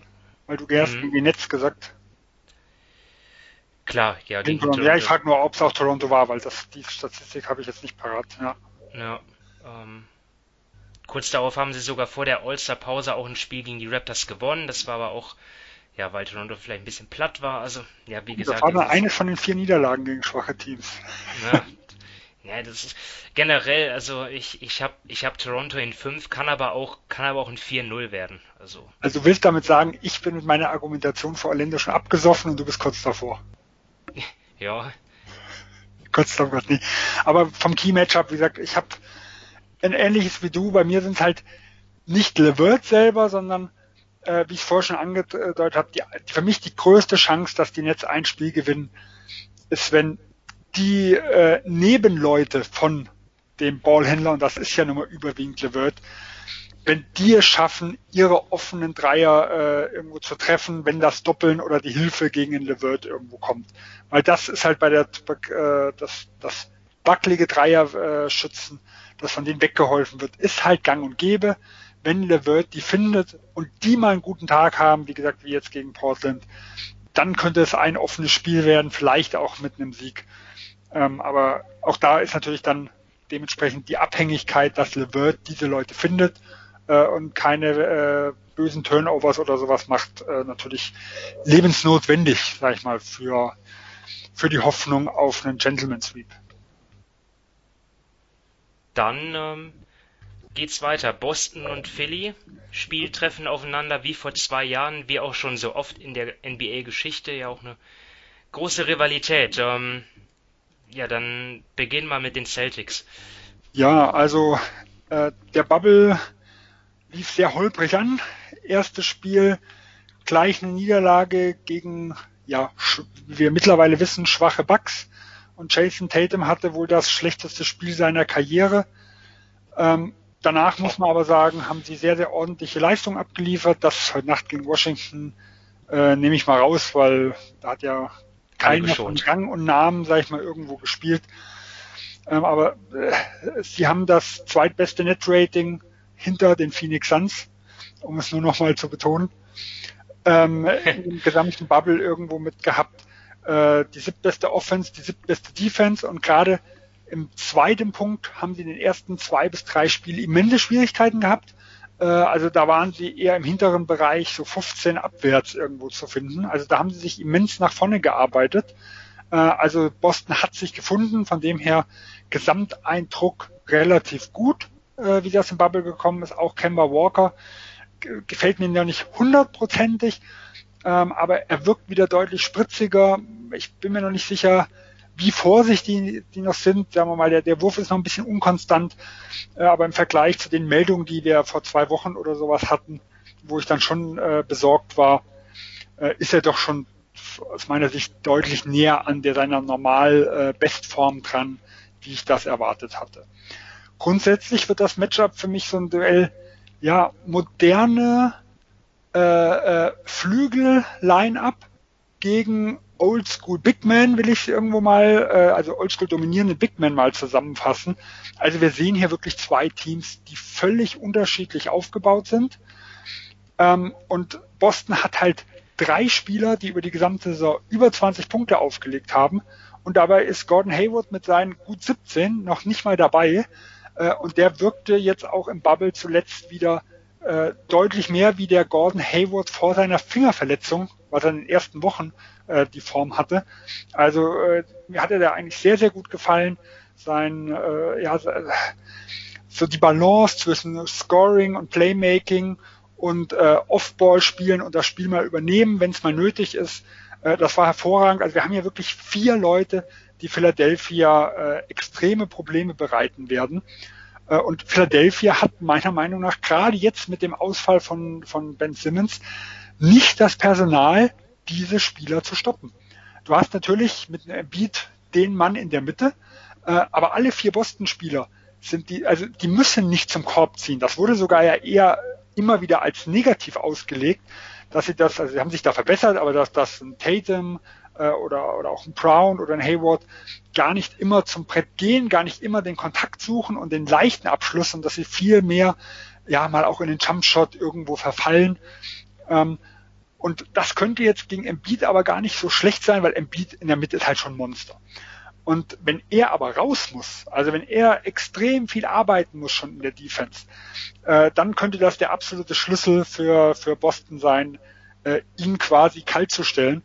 Äh, und dazu kommt für mich auch nochmal die Tatsache, dass Philadelphia ein Riesenproblem hat, was das Ballhandling angeht ohne Ben Simmons, weil egal ob Burks, äh, ob ob Milton, äh, ob, ob Josh Richardson oder auch NATO, äh, das sind Backups oder zweite, dritte Ballhandling-Optionen. Äh, also da, da haben sie immense Probleme, was die Sache angeht. Und sie haben relativ wenig Spieler, die sowohl offensiv wie auch defensiv irgendwo ihre Leistung bringen können. Und da muss man sagen, ist halt Brad Stevens in den Playoffs ein absolutes Genie, was solche Mismatches rausfinden geht. Also auch hier beziehe ich mich mal auf die Serie von vor zwei Jahren gegen Philadelphia. Äh, offensiv wurden damals J.J. Reddick und Marco Bellinelli ständig attackiert. Und das kann Boston jetzt ja auch mit seinen vier starken Scorern irgendwo. Jetzt heißen sie halt nicht Reddick äh, und Bellinelli, sondern je nachdem, wer halt draufsteht, äh, ist es jetzt halt ein, ein Burks, ein Tobias Harris, ähm, in Vorkan Korkmaz, falls er halt wegen seinem Shooting irgendwo spielen muss. Äh, und defensiv helfen sie von den schwachen Schützen weg. Vor zwei Jahren waren das halt Covington, wie wir vorher schon bei Houston angesprochen hatten, äh, und ein Ben Simmons. Und jetzt kann es halt jemand sein wie ein Mattes Seibul als Beispiel, äh, der halt, der zwar schon eine solide Quote trifft, aber äh, er ist halt so der klassische äh, Robert Covington. Also ihm traue ich nicht von der Dreierlinie, wie halt Covington vor zwei Jahren bei Philadelphia. Und deswegen glaube ich, dass, dass Philly extrem große Probleme haben wird, gegen Boston zu bestehen. Ja, du bist jetzt schon, ähm, hast jetzt schon eine ganze Menge analysiert. Ich fange jetzt trotzdem nochmal von vorne an, einfach nochmal bei den Sixers. Ja, für die war die Bubble bislang der pure Horror. Ja, also es begann schon gleich im ersten Spiel. Man hat ja irgendwie so ein, das haben wir ja auch ähm, vorher besprochen, so ein Hauch, so ein Hauch Aufbruchstimmung kam ja durch diese angekündigte Umstellung von Brad Brown in der, die, die Starting Five, ja, und dann ist das erste Spiel und was wir sehen ist, dass sich Joel Embiid und der in Anführungsstrichen Hoffnungsträger Shake Milton vor aller Augen dort äh, ein Wortgefecht liefern. Also da hat man dann schon wieder gesehen, äh, hat sich gar nichts geändert in Philly. Philly immer noch dysfunktional, passt alles noch nie, immer noch nicht zusammen.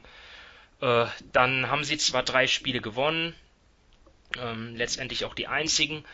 Und ja, dann hat sich Ben Simmons am Knie verletzt, muss operiert werden, wird in der Serie gar nicht spielen, wahrscheinlich auch in der gesamten Saison nicht, egal wie weit es geht für die Sixers. Ähm, ja, und Ben Simmons natürlich ein Spieler, der an beiden Enden fehlt, ne? Ist ein All-Star, deswegen natürlich klar. Also in der Offensive fehlt er, in der Defensive auch.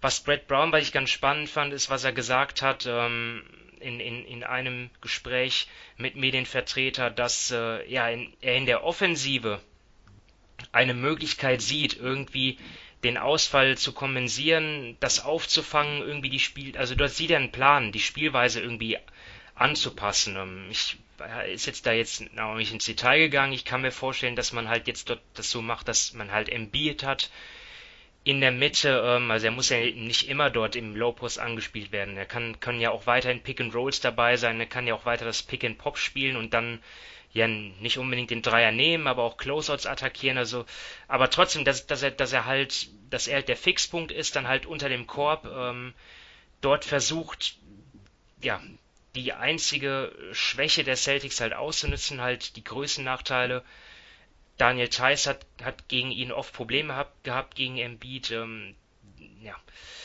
Dass sie, dass sie Embiid dann halt mit den besten Schützen, die sie halt haben, dass sie ihn halt umgeben und dann halt irgendwie mehr Spacing generieren. Brad Brown hat dort Fortschritte gesehen.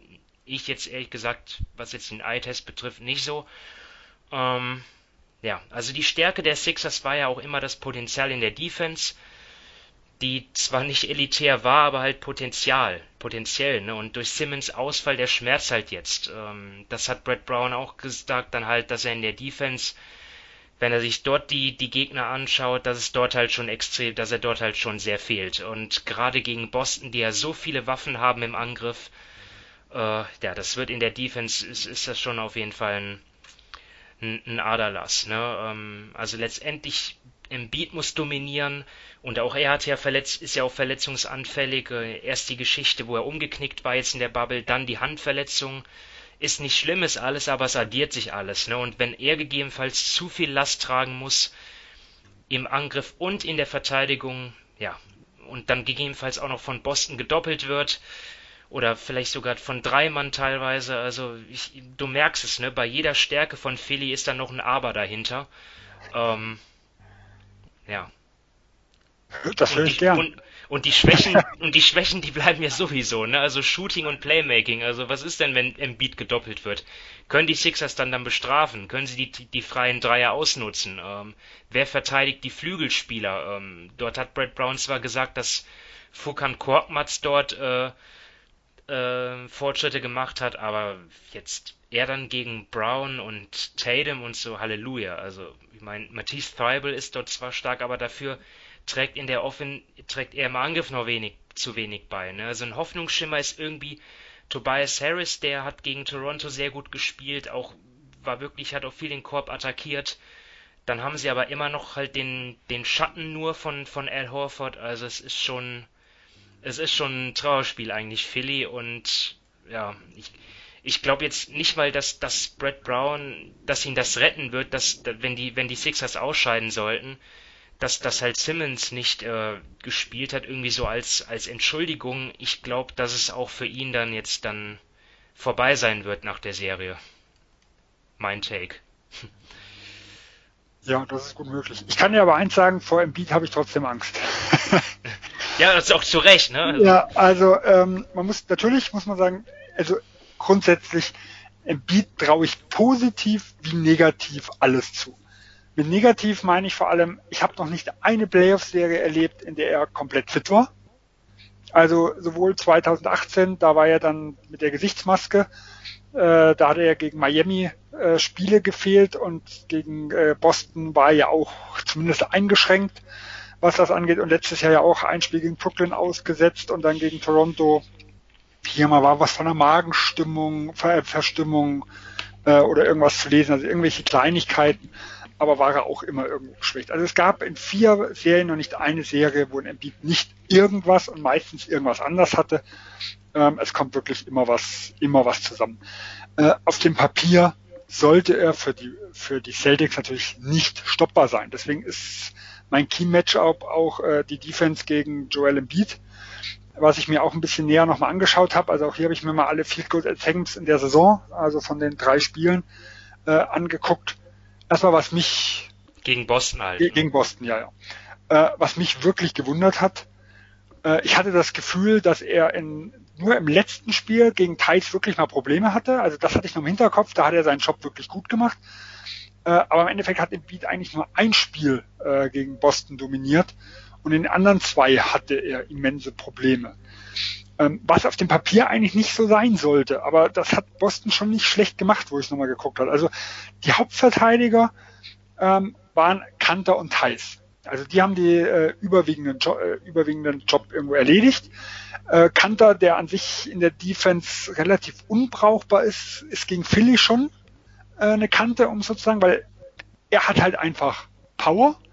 Ähm, Philadelphia hat eigentlich nicht die Leute, um, um ihn im Pick and Roll zu attackieren weil sie spielen kaum Pick and Roll, sie sind eher halt das äh, das Team, was was mehr den Ball laufen lässt und nicht dieses klassische Pick and Roll Spiel bevorzugt und haben auch niemanden, also weder mit Ben Simmons äh, noch jetzt ohne ihn, der ein Center, der wirklich attackieren kann. Also er hat seinen Job gar nicht so schlecht gemacht, in Thais auch nicht, äh, wobei in Thais körperlich natürlich schon äh, unterlegen ist.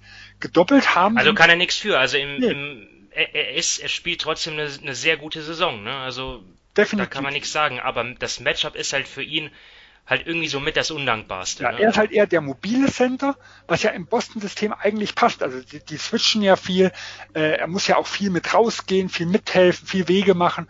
Also für das System der Celtics ist ja eigentlich, abgesehen davon, dass er offensiv zu schlecht die Dreier wirft, äh, aber ist er defensiv eigentlich äh, recht gut geeignet. Für Embiid halt weniger. Gedoppelt haben sie immer mal wieder phasenweise, aber jetzt nicht konstant. Ähm, und äh, da hat man halt festgestellt, wenn's, wenn, wenn der von der, ich sag mal, Blindside, um mal den Footballbegriff zu nehmen, äh, und überraschend das Doppeln kam, äh, dann hat Embiid äh, Riesenprobleme gehabt. Also von den sechs Turnovers, was für Embiid eigentlich wenig ist äh, in drei Partien, die er gegen Boston gemacht hat, waren vier nach dem Doppeln raus. Ähm, wenn das Doppeln aber so halbherzig und am Blickfeld von Embiid kam, dann waren auch einige der Assists, die Embiid gemacht hat, äh, auch aus dem Doppeln mit heraus. Also wir werden, glaube ich, auch sehen, dass Boston das immer wieder mal einsetzen wird, aber Erfolgsrezept muss sein, dass, äh, dass, dass dieses Doppeln quasi überrascht immer wieder kommt und nicht halt äh, zu ja, also nicht telegrafiert. Also ich kann mich an eine Situation erinnern, kam das Doppeln vom Ben Simmons weg. Ben Simmons hat das auch sofort erkannt, Cutte zum Korb, äh, leichter Pass, Korbleger oder Dunking, das weiß ich nicht mehr genau. Einfache zwei Punkte. Ähm, so darf es nicht sein. Aber die Hauptstrategie gegen Embiid ist eigentlich, ihn zum Jumpshot zu bringen. Also, und das sieht man, egal ob Kanter oder Thais, sobald er in der Midrange oder sogar noch näher Richtung Dreierlinie oder an der Dreierlinie ist, er wird komplett halbherzig verteidigt, offen stehen gelassen, zum Wurf eingeladen. Es wird so ein Alibi-Closeout nochmal gemacht, also einmal äh, Hand, Hand ein bisschen ins Gesicht gehalten. Ähm, wenn Embiid werfen muss, dann hat die Defense der, der Celtics gewonnen. Wenn er Boston mit seinem Wurf schlägt, okay, damit muss man leben. Äh, grundsätzlich ist dieser Wurf einfach zu inkonstant und er halt einfach am Brett zu sehr entbiest, als dass mich das stören würde. Und wie gesagt, äh, in diese Richtung hat auch hat auch Boston äh, sehr sehr gut äh, gegen Embiid, also zumindest in zwei, in zwei der Spielen äh, verteidigt. Sie haben es wirklich geschafft, sein Zocker gehen und er ist halt jemand, der gerne auch mal abdrückt äh, und nicht immer nur den, den brachialen Weg zum Korb geht, irgendwo nimmt.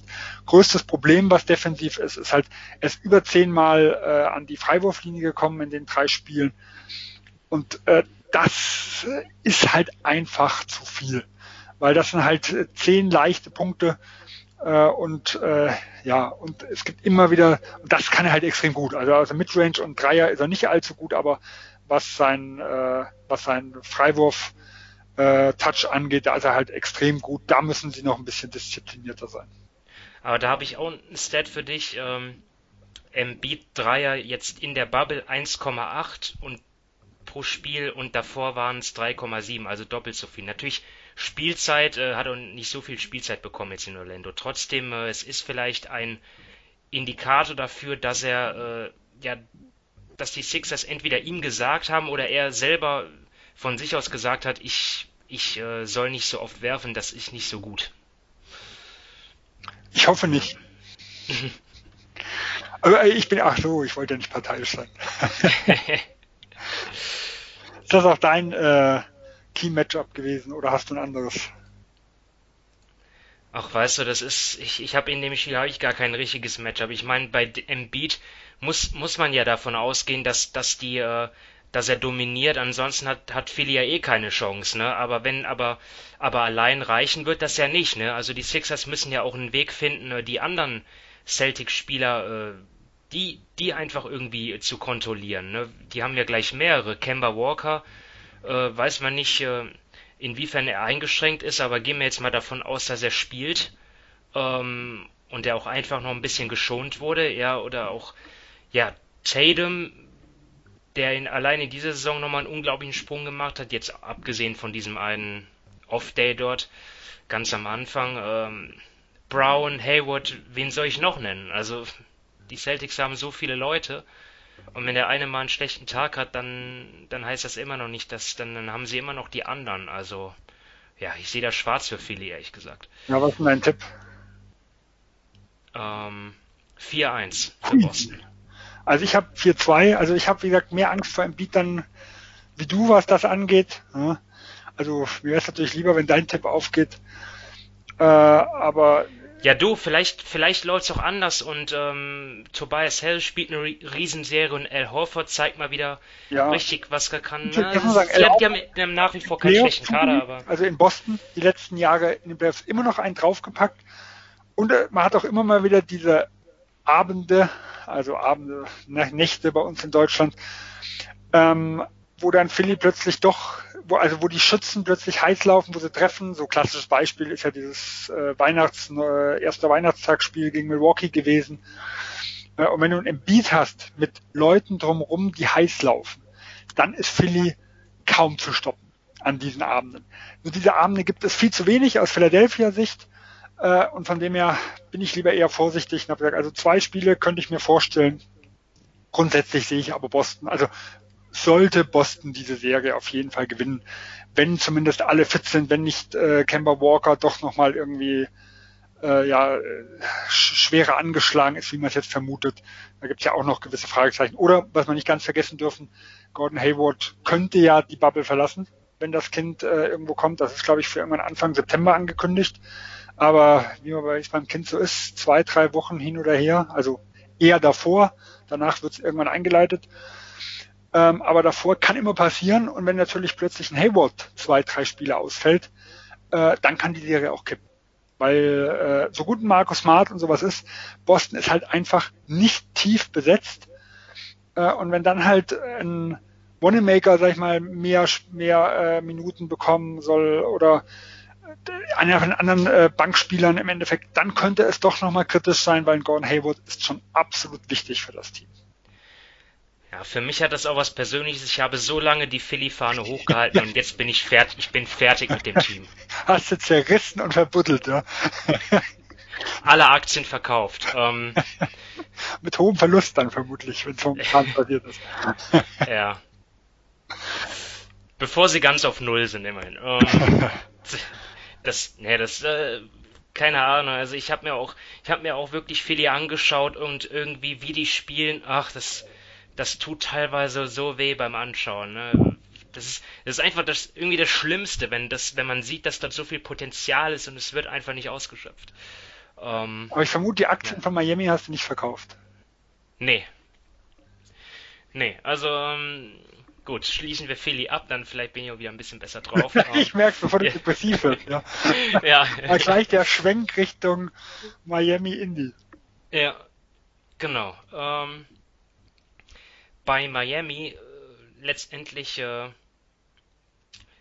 ja, habe ich jetzt dieses Team übernommen, äh, soll jetzt was zu denen sagen, was mir allerdings gar nicht so leicht fällt. Also ich meine, das ist irgendwie so ein Team, ja, wo, wo ich eigentlich einen anderen Eindruck habe, als es ähm, die Statistiken aussagen. Also ich habe jetzt, nenne jetzt mal ein Beispiel. Also ich habe eigentlich so vom Gefühl her, wenn ich mir Miami anschaue oder so, denke ich immer, oder wenn ich mir auch den Kader anschaue, boah, das ist ja ein echt defensiv starkes Team.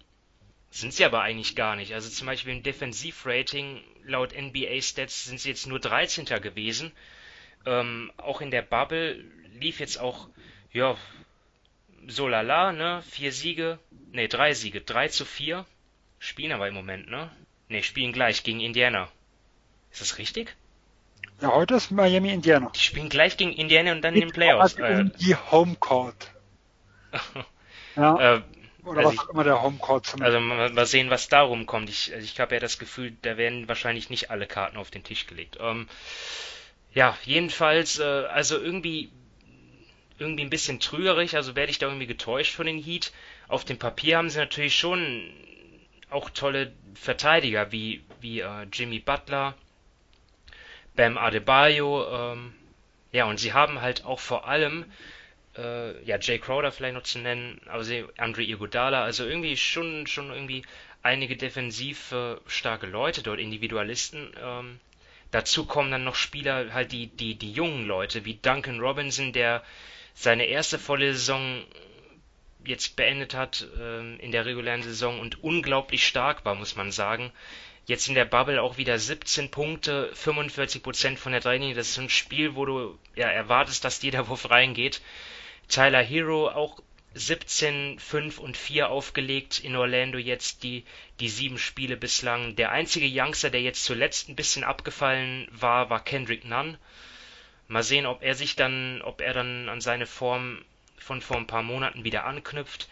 Generell auch so ein Team, wo was eigentlich schon relativ tief ist, wo ich jetzt aber keine äh, ja wirkliche Fünf-Mann-Line-up dir nennen kann, wo ich jetzt sage, boah, das ist die allerstärkste. Also sie haben irgendwie so, ja, sie haben viele Spieler, auch wie Goran Dragic noch, Kelly Olenek und ähm, ja, Coach Eric Spolster, der balanciert das dann auch ein bisschen aus, ähm, experimentiert viel rum. Ich glaube, ich glaube, er tut sich vielleicht auch ein bisschen schwer damit, dass er jetzt so keine, nicht so die eine Line-Up hat. Also es ist immer so, dass der eine Spieler ist dann vielleicht offensiv stärker und der andere dann eher defensiv stärker, habe ich den Eindruck. Ähm, ja, ich weiß gar nicht, ob, ob ich jetzt. Eine Frage du hast die Aufgabe schon verstanden, oder? Du solltest pro Miami argumentieren. Du argumentierst für mich. das das habe das hab ich jetzt gar nicht so, nee, das habe ich nicht so aufgefasst. Also, naja, nee, wenn, nee, nee, äh, äh es, es, es geht darum, das Team zu übernehmen, nicht, dass man positiv darüber spricht. Also ich habe es ja schon. Also du, im Endeffekt, ich habe das Gefühl, du liest meinen Zettel ab. wenn ich, wenn okay. es darum geht, wie Indiana Miami knacken könnte. Ja, weil äh, ich, ich sehe die ähnlichen Probleme, sag ich mal, irgendwo bei dir. Also ähm, Miami ist halt ein Team, wobei dasselbe muss man für Indiana auch sagen. Ähm, äh, Miami ist ein Team, was durch seine Struktur, durch sein Coaching äh, ein extrem gut aufgestelltes äh, regulär Season Team ist. Und das haben wir auch in den vergangenen Jahren gesehen. Ähm, die äh, quasi die, äh, die Hinzunahme von Jimmy Butler tut natürlich ein gewisses Star-Potenzial jetzt mit reinbringen und macht Miami, was das Upside angeht, natürlich unberechenbar. Aber ich habe mir auch aufgeschrieben, wie, ich, wie wir es ja schon öfters angesprochen haben, die Schwächen in den Playoffs sind ein ganz entscheidender Punkt.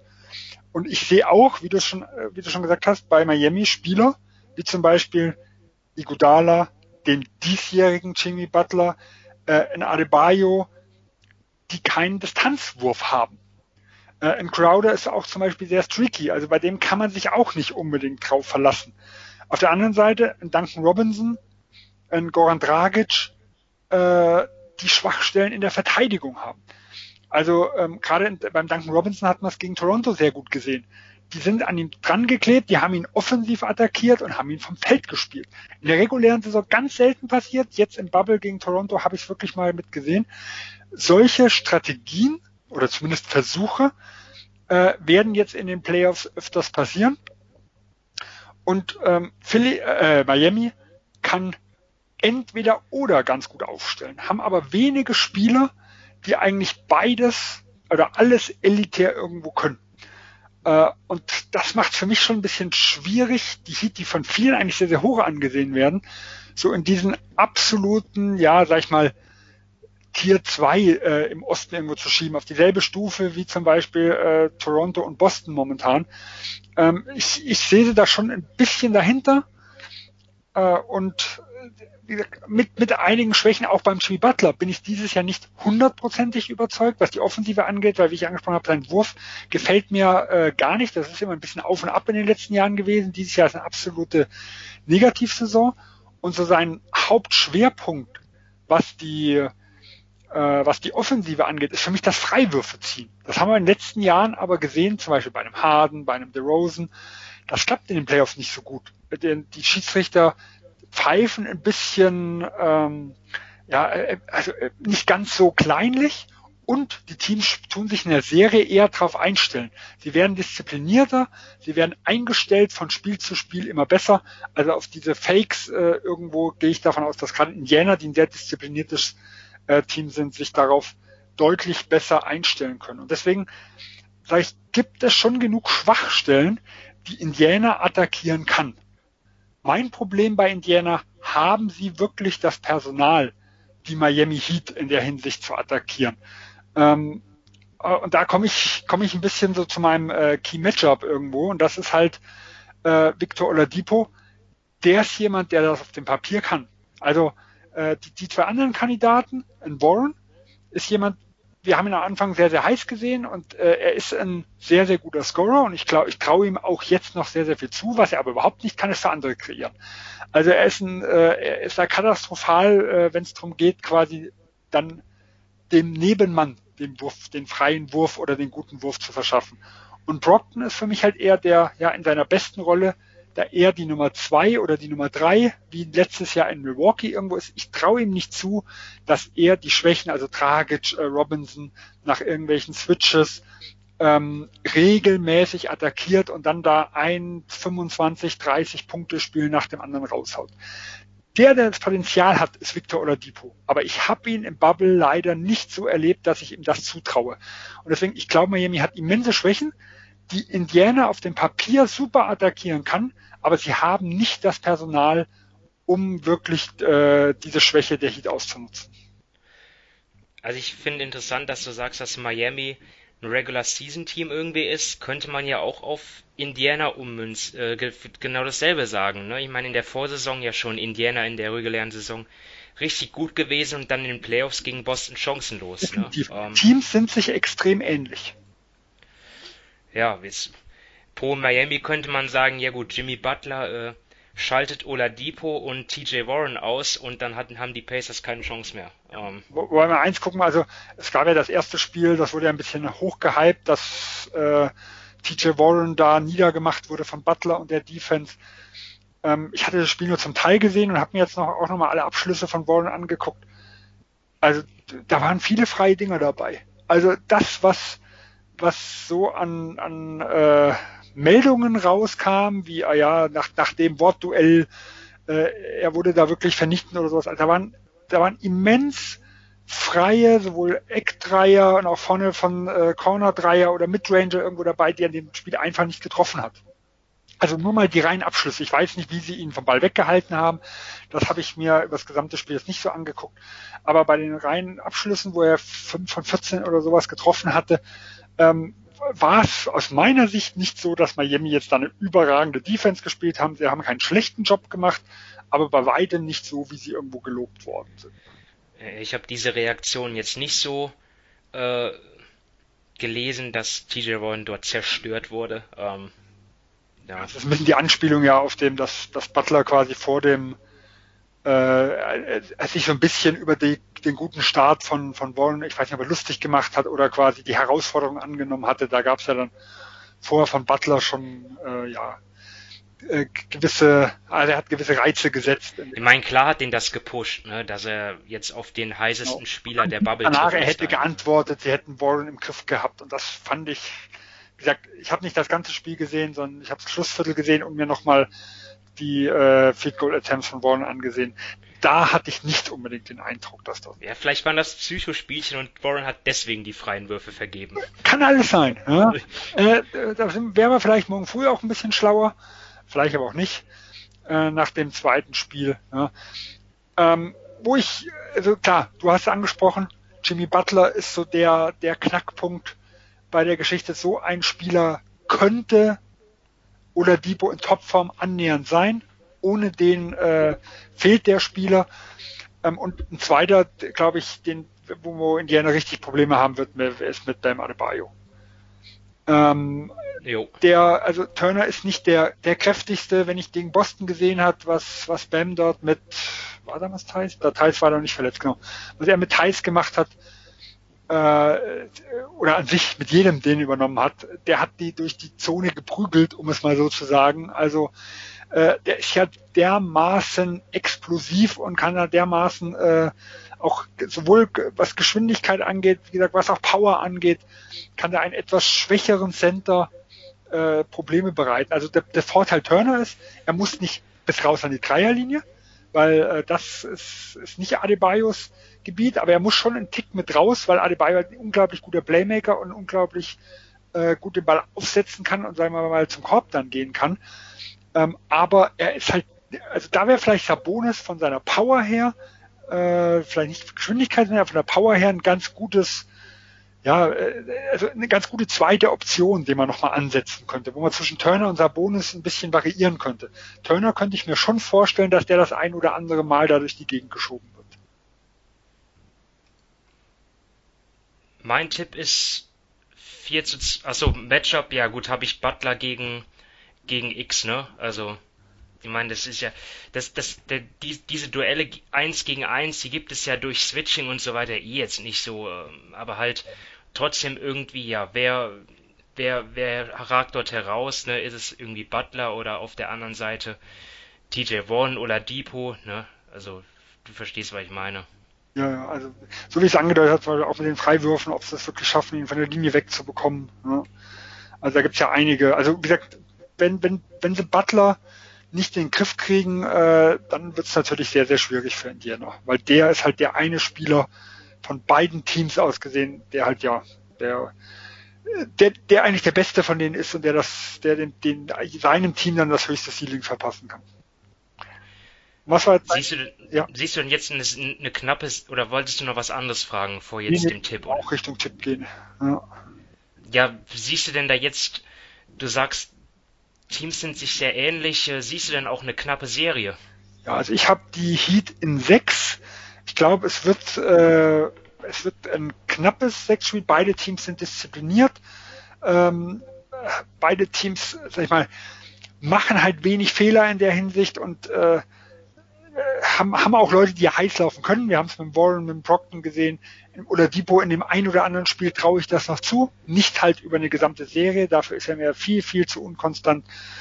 Also ich sag äh, Heat in sechs, aber ich glaube, dass die schon ein Level über Indiana sind. Ich ähm, ja, habe alle Aktien, die ich von Philly verkauft habe, äh, in, in äh, in Jimmy Butler gesetzt. Oh, ich dachte schon. ich klang bei denen für negativ. und, de und deswegen sage ich sogar Miami äh, 4 zu 1 für die Heat. Ja, das ist schon eine mutige These ja. bei 4 gegen 5.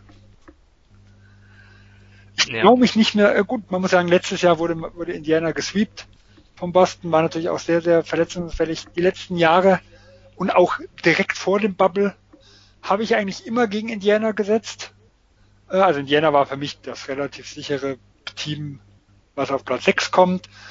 Äh, Anfang der Saison war es für mich der Wackelkandidat, also nach, nachdem ja Oladipo-Verletzung klar war und, und äh, ähm, Bogdanovic und, und Collison alle gegangen sind, war es der Wackelkandidat im Osten.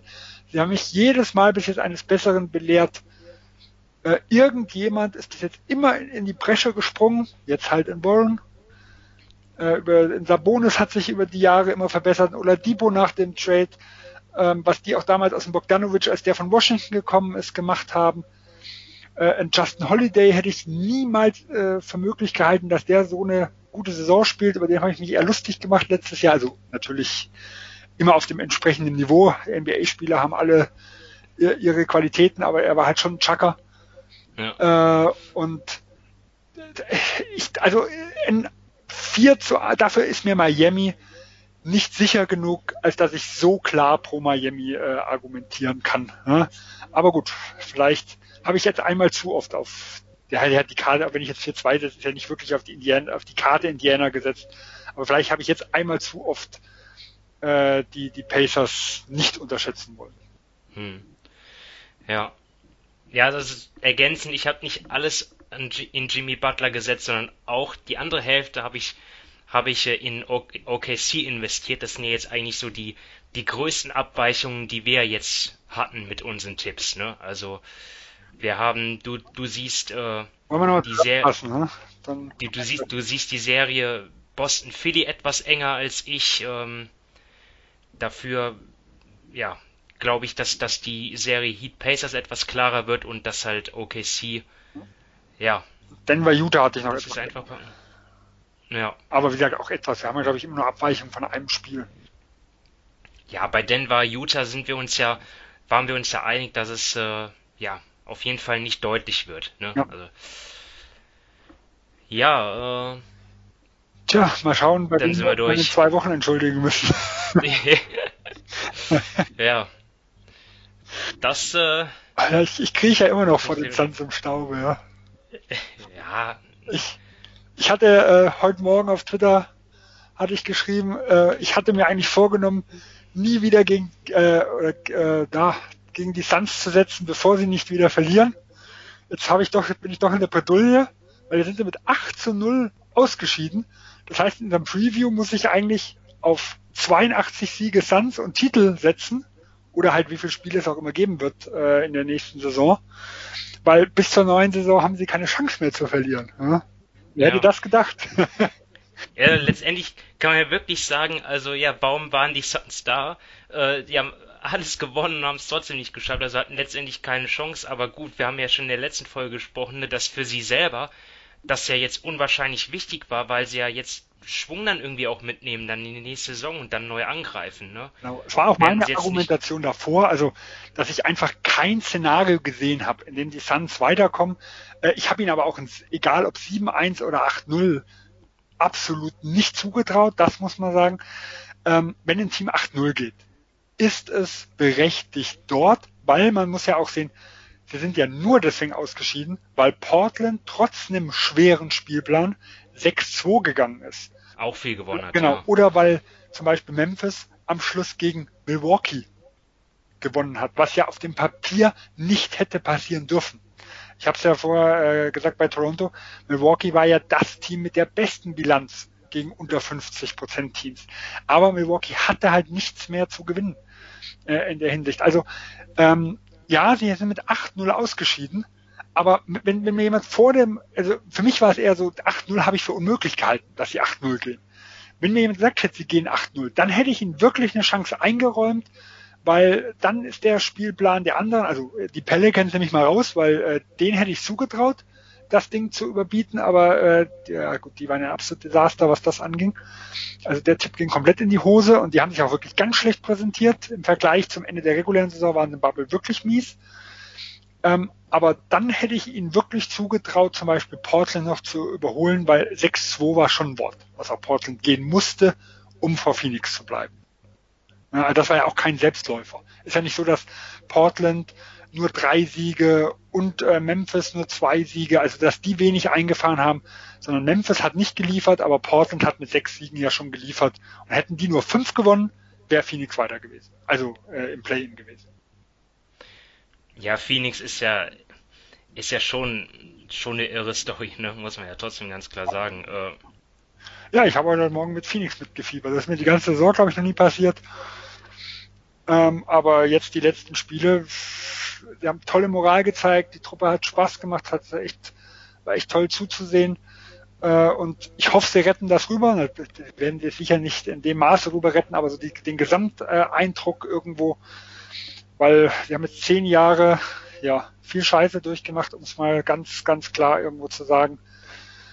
Ähm, nachdem sie ja da einer der erfolgreichsten äh, Franchises eigentlich der NBA Regular Season Geschichte sind. Das letzte Mal, wo ich geguckt habe, waren sie, glaube ich, haben sie die viertbeste Siegesquote der Liga noch gehabt. Das ist natürlich schon drei, vier Jahre her. Das ist in den letzten Jahren konnte es natürlich sehr gefährlich gewesen sein. Aber sie waren das beste Team, was äh, von der Bilanz her, was noch nie die Meisterschaft gewonnen hatte. Ähm, also die haben wirklich, obwohl sie keinen Titel haben, sehr, sehr viele erfolgreiche Jahre in ihrer Historie gehabt. Aber die letzten zehn Jahre waren echt mies. Ähm, ich war sehr kritisch, was die letzte Offseason von Phoenix angeht. Ich habe die, glaube ich, gerade mit einer 5 bewertet ähm, weil mir viele Moves halt absolut nicht gefallen haben, sie oft überbezahlt haben, aber es hat funktioniert. Und das hat es in den letzten Jahren nie, es hat nie die, die Zugänge, die auf Papier gut aussahen, haben sich in der Praxis nie, be, äh, äh, nie be bestätigt irgendwo. Jetzt war es mal genau umgekehrt äh, und es wäre wirklich einfach schön für so eine für so eine Franchise, wenn sie da wieder rauskäme und ja, man, man freut sich auch irgendwo, wenn jemand da erfolgreiche Arbeit macht, auch ja, wenn es entgegen den eigenen Prognosen geht. Ja, es trotzdem einfach eine, eine, eine coole Geschichte. Und es, ich hab, so habe ich das zumindest in einem Podcast gehört. Es geht ja auch so eine so eine irre Hypothese dort durch die Bubble, äh, dass irgendwie ja die Suns am meisten davon profitieren würden, jetzt einfach, dass die, dass die Ablenkung weg ist äh, und es und man sich nur noch auf Basketball konzentriert, weil äh, ja in Phoenix gäbe es ja irgendwie ja, wäre doch das Nachtleben angeblich so gut und die Frauen so schön. Ja, also profitieren die davon, dass die Ablenkung nicht so gut, das groß ist. Auch also, erklären, warum James Harden, also den Spielen, wo er dabei ist, so abgeliefert hat. Weil er auch keinen ja. Nachtclub hat. Da gab es ja auch mal irgendeine Statistik, dass er Sonntagsspiele oder Samstagsspiele in großen Märkten oder sowas nie abgeliefert hat. Also dort, wo das Nachtleben relativ gut war. Irgend sowas. Also da hat er ganz. Ja gut, ist. Aber er kann mit das, wilden Dinger wieder aus. Da gibt's ja auch Leute, die dort, die dazu dann irgendwelche Statistiken verfassen. Also ich, ich bleib da lieber bei dem, was ich sehe. Ich meine, die Suns hatten ja auch Neuzugänge jetzt für die Bubble, die dann auch einfach auch richtig gut gespielt haben, wie Cameron Payne. Hat man letzte Woche auch schon, schon gelobt. Ja, ja. ja. Das ist ja einfach, äh, den, den Suns hat ja auch eine gute Bank gefehlt in der Saison davor und die hatten sie jetzt in den Spielen. Ja, auch Saric als Center sah nicht schlecht aus, weil da war ja Baines nicht dabei und dann haben sie quasi so die Notlösung und das, da hat er mir eigentlich besser gefallen wie im Lauf, im größten Teil der, der laufenden Saison, also der regulären Season. Ja, aber gut. Gut, dann, dann haben wir also den nächsten Wochen Podcast sprechen. Ja. Ja, haben wir den Podcast jetzt abgeschlossen mit den Suns, Ehre wem Ehre gebührt. In der Bubble alles zerstört und jetzt können sie schön Urlaub machen. 12,9 ähm, Net Rating. Weit über dem Wert der Bucks in der regulären Saison. Ja, das können sie sich jetzt einrahmen. und man lange Zeit ja auf Rekordkurs oder nah Rekordkurs. Ich glaube, die Bubble hat das ein bisschen zunichte gemacht, aber sie waren ja mal, glaube ich, auf Richtung 11 oder sowas. Und wie gesagt, Suns plus 12,9. Also man kann nicht sagen, die Dinge waren nur alle knapp. Ja. Auch wenn ja. ein paar enge Dinge dabei waren. Ja, genau. Okay, ja, wir beobachten die Playoffs natürlich äh, ganz ausführlich. Ähm, ich hoffe, ihr da draußen auch und bleibt uns gewogen. Wir werden ja jetzt immer wieder mal sprechen. Ähm, ja, auf jeden Fall danke fürs Zuhören und äh, macht euch eine schöne Zeit jetzt mit den Playoffs. Ne? Bis dann. Ciao. Ciao und liebe Grüße nach Österreich. An Dominik, genau, ja. Macht's gut. Ciao. Ciao.